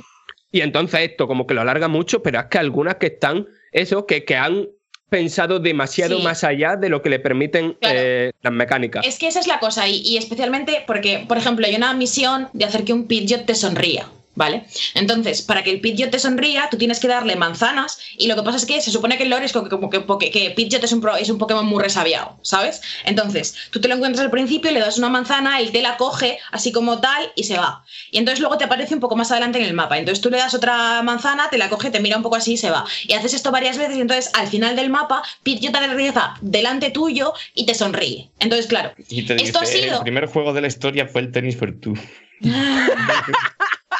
Porque es resabiado. Entonces, claro, claro, 100%, 100% es esto, ¿vale? Entonces, eh, eh, claro, ¿qué pasa? Que tú has hecho toda una gincana de momentos súper precisos en los que tú has realizado acciones súper precisas en ese momento. Si cuando tú le vas a hacer la foto para completar la misión, te coge el frame que no es y no te la detecta, dices, mira, voy a tu casa y te pego un navajazo, ¿sabes? Entonces, eh, creo que es un problema, creo que cita también, sí. Mira, coma, voy a tu casa y te pego un navajazo, punto. Me la coges, ¿eh, Víctor Junquera? Pokémon Snap. Entonces, claro, creo que es un juego que tiene muchas virtudes, que si te gustan los Pokémon te lo comes como Dios porque ves a los Pokémon interactuando, el apartado artístico es una Pero, burrada. pero- pero realmente, o sea, yo, yo quiero hacer una pregunta. ¿Realmente tú crees esto? O sea, quiero decir, con todo lo que estás contando, es que me, me- me cuesta creerlo, con todo lo que estás contando de que ya es un juego que la, la, mm, la propuesta es muy limitada porque es hacerle fotos a los Pokémon y tal, pero que además de esto el escenario permite súper pocas interacciones y que se detecta que es por pereza y que habría muchas mecánicas que se podrían haber implementado y no se han implementado y que, te, y, y que el- la única meta que te da eh, son estas secundarias que encima no funcionan porque la base del juego es hacer fotos, pero la IA no detecta bien las fotos y tal.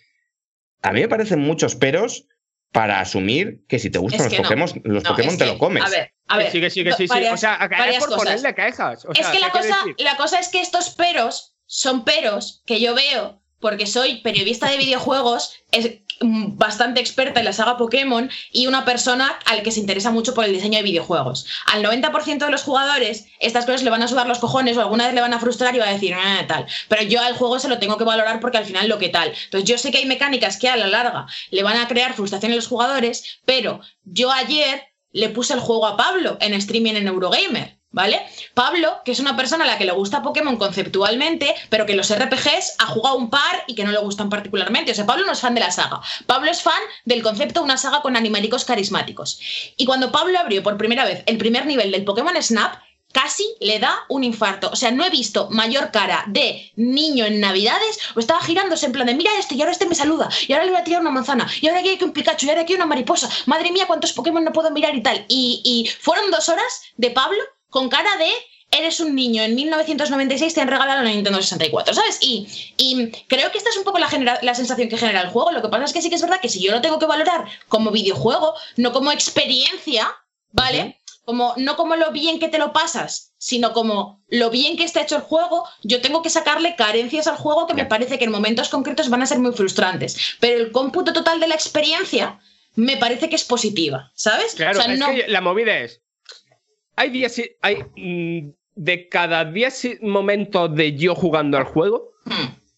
en 9 de ellos estaba con la boca abierta, estando más feliz Claro. que cuando me regalaron por primera vez la Game Boy con la edición especial Pikachu con el Pokémon Cristal, Hmm. ¿vale? Y la otra vez, de esas 10, pues a lo mejor se he dicho, hostia, qué mal esto, tal, no sé qué, no sé cuánto. Pero evidentemente para mí tiene mucho más peso las Claro. otras nueve veces que, eh, que, que esa.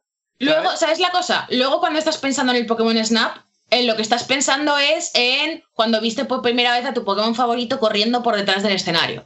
Pero cuando estás jugando te encuentras muchas veces con esto que creo que, mira, si fuera un juego con un, con un loop menos inteligente, ¿no? O sea, con, con una manera menos adictiva de gestionar tanto las puntuaciones como los niveles, como el progreso de conforme te van saliendo los Pokémon, creo que pesaría mucho más. Pero me parece que eh, el juego, por eso me jode a mí particularmente, el, jode- el juego sabe que tiene muchas cosas muy frustrantes y te chantajea por otro lado emocionalmente con cosas todo el rato, ¿sabes? Claro, que te Entonces, está sorprendiendo en cada Claro, fase, claro. que constantemente te está sorprendiendo. claro, o sea, no te ha dado tiempo a acabar de cabrearte por una guarrada que te ha hecho que te ha sacado algo que es increíble y que está súper bien diseñado y súper hecho. Enrique, yo, yo este ejemplo siempre lo pongo, pero me- eh, además me parece que se aplica aquí uno a uno y me hace mucha. O sea, me calienta un poco el corazón, que es cuando yo estaba con el Arkham Knight, eh, un día estaba jugando. Y tú te acuerdas que sobre todo lo que más se quejó la gente fue del Batmóvil, en plan de porque el control, los controles tanque, no le gustaba mucho a la gente. y que había disparitos. demasiado Batmóvil, cosa en la que estoy de acuerdo. A mí me gustaba el control, Claro. pero había mucho Batmóvil. Pues yo un día estaba jugando y yo estaba, y yo estaba también para hacer análisis y era como en plan de. Y yo estaba pensando en eso y, y me estaba calando un poquito ese discurso de la gente de. Es que no lo ves, que tal, no sé qué. Y de repente llegó mi padre por detrás. Y me dijo, se quedó con los ojos de y dice, que eso es el Batmóvil, que te puedes subir. es y yo, sí, sí, Es mira esto. cómo me subo. Y de repente. ¡Hostia! Y conduce por la ciudad. Y yo, sí, sí, sí, por, por donde quiera. ¡Oh, madre mía! Y disparas. Y yo, ¿qué disparo? Hombre, mira cómo dispara. Mi, mi padre estaba loco. En plan, Es le estaba volando la puta cabeza. Y yo me quedé. O sea, en ese momento fue como un poco la, la digresión entre. Yo estoy haciendo un análisis en el que tendré que hablar de que Eso las mecánicas claro. no son para todo el mundo. Pero por otro lado, es verdad que muchas veces nos olvidamos, como periodistas de videojuegos, de la ilusión pura y dura Claro. que da el hecho Claro. de ese concepto existiendo como algo controlable Es que- y jugable. Esto es como la gente que te dice que no te puede gustar el E3 porque es marketing. A ti te gusta el E3 consciente de que es marketing. Claro, Pero claro. además de que ser marketing, tiene una serie de, de emociones, de recuerdos, de circunstancias sociales asociadas. Y esto es exactamente igual. Tú sabes que el juego es lo que es. Pero incluso sabiendo lo que es, eso no se disocia de las sensaciones que te produce, que son ilusión y sorpresas y sense of wonder extremo. A ver, es que el, yo el problema que tengo es que a mí los Pokémon me sudan los cojones. Claro. Pero estoy intentando hacer el ejercicio mental de que fuera un eh, Pokémon Snap de hacerle fotos a Kojima, ahora que has dicho Claro. lo del E3. Y claro, es otra cosa. Tú imagínate que le tiras una manzana al Kojima y va para allá, la coge, la mira, se, se hace como que se Entonces, ese es un poco, ese es un poco el tema, ¿sabes? En plan de, de, por ejemplo, me preguntaba mucha gente rollo, oye, ¿tú crees que para jugar con tus chiquillos? Sí, extremo, Sí, ¿sabes? No, sí, claro, claro. Eh, eh, les va a volar la cabeza porque cuando eres chiquillo tú no estás pensando en si esto está mal diseñado en cuestión de, uy, ¿sabes? Tú estás pensando en el Pikachu. Mm. Y, y creo que es eso, ¿sabes? En plan de cuando pienso en abstracto en el Pokémon Snap, eh, de hecho, lo que más he pensado en esta época en la que yo lo había jugado, pero la gente todavía no lo había jugado porque no había salido, es en plan de qué ganas tengo de que veáis esta interacción o este Sí, sí, sí. momento o este mapa. Pero cuando lo estás jugando dices, joder, es que realmente en cuestión de diseño, y lo que me jode es que las cosas mejorables son mejorables súper fácil. Y, mm, y, y sobre todo que esto es un melón que igual a las 2 y cuarto no puedo abrir, pero que, que es un Pokémon que es un juego que me parece que como juego de 60 euros sus limitaciones pesan un poco más. Creo que un juego de 45 pavos con en 6 meses una expansión que te diera dos mapas nuevos por 15 euros hubiera sido infinitamente mejor en cuestión de contenido y en cuestión de... de, Ah. de- de- Hostia, es que a mí precisamente falta de contenido no le veo ni un poco. A mí me ha Ah. parecido un juego muchísimo más enorme tiene de lo que me más, esperaba. sí. A- hablando, Y- de, hablando de contenido, ¿cuántos Pokémon hay? Más de 200. Más de 200. No sé exactamente cuántos porque no lo he completado, Digamos pero que- hay 200 sí. Que por lo general están. Yo creo que los dos criterios para elegirlo ha sido, por un lado, el que, que se acoplen bien a los distintos ecosistemas en los que están, ¿no? Y que hagan que, que haya una variedad de tipos que haga que cada ecosistema se sienta súper vivo. Y por otro lado, por supuesto, meter eh, los que más fans tienen, los que más cositas graciosas pueden hacer. Los que no sean un llavero. Eh, Oye, a mí me gusta mucho me- el llavero. eh, creo que es el llavero, que es Klefki, eh, de los Pokémon de los últimos, no sé, 8 años o 10, eh, el único que he llevado a nivel 100, porque es un llavero. Eh, ¿Tú te sabes, Eh, Frank, te sabes el nombre de todos los Pokémon? No, antes sí, pero ya no, tío. Sí, Ya yo los de, las, los de la octava y las nove- la novena los tengo más tal. Antes de eso sí. Yo creo que hasta la quinta te los sé nombrar a todos sin pensármelo. En orden. Más. Yo no. En Yo orden. en orden lo hacía hasta la tercera edición. Sí, yo también. hasta la tercera generación. Sí. Po- Podríamos, para despedir este análisis, podríais intentar decir en orden todos los que os sepáis. Vale. Eh, Hombre, no, Bulbasur, Venusur, eh, Enrique, que me ha llegado la comida. Squirtle, Wartortle, Blastoise, Charmander, Charmeleon, eh, Charizard. Después es Caterpie, Metapod, Battlefree, Weedle, eh, Kakuna, Vidril. Después van, creo, eh, Rattata, Raticate. Ah, no. No, no, antes de Sandrio no va Pikachu. Yo creo que Sí, va porque Pidgey, Pika- además, Sandrew es el ve- antes. sí, Pikachu es el 25. Pidgey no es como el 17, 18, 19 o algo así. Ah, es verdad, se nos ha olvidado. Sí, sí, sí. Lo Claro. que ya estamos mayores, ya estamos mayores. Bien, menos, ma- menos mal, porque que se me fríe la comida. ¿eh? Ah, pero es que yo justo estaba buscando. Mira, He pinchado en Squirtle porque es antes Charmander, es verdad, sí. puedes hacerlo ahora. Espera cuando que pase este anuncio de mierda, de no sé qué. Que una, mientras busca eso, una cosilla que quería recalcar es: el juego New Pokémon Snap tiene dos editores de fotos.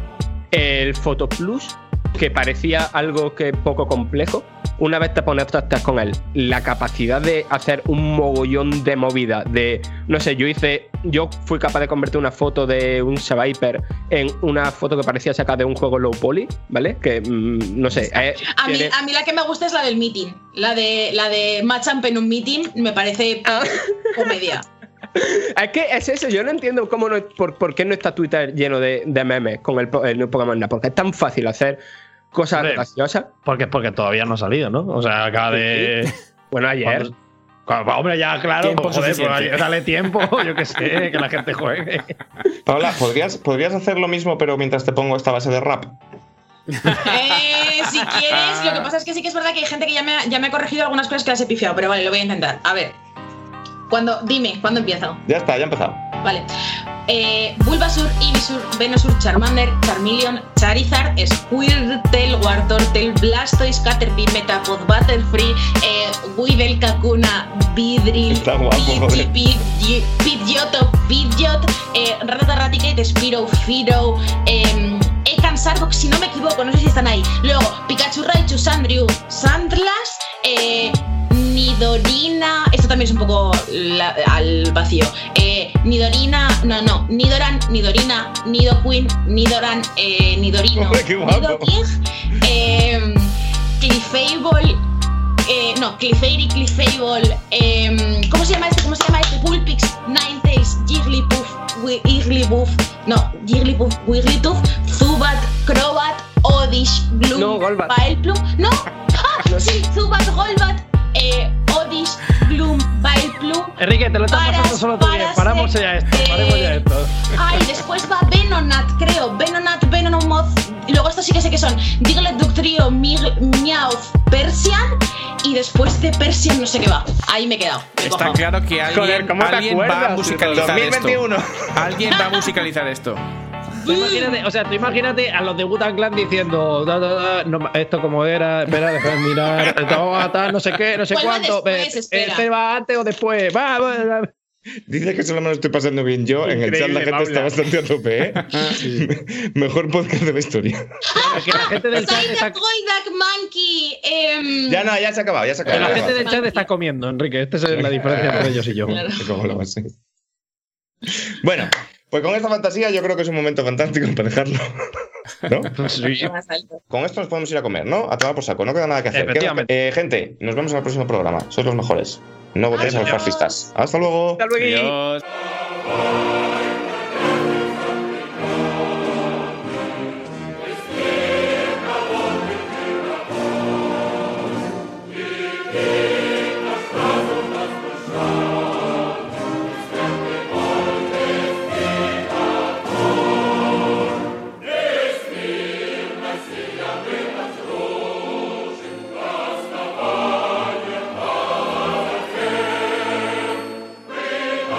Candela le hemos comprado talla 3 y ahora está en talla 4.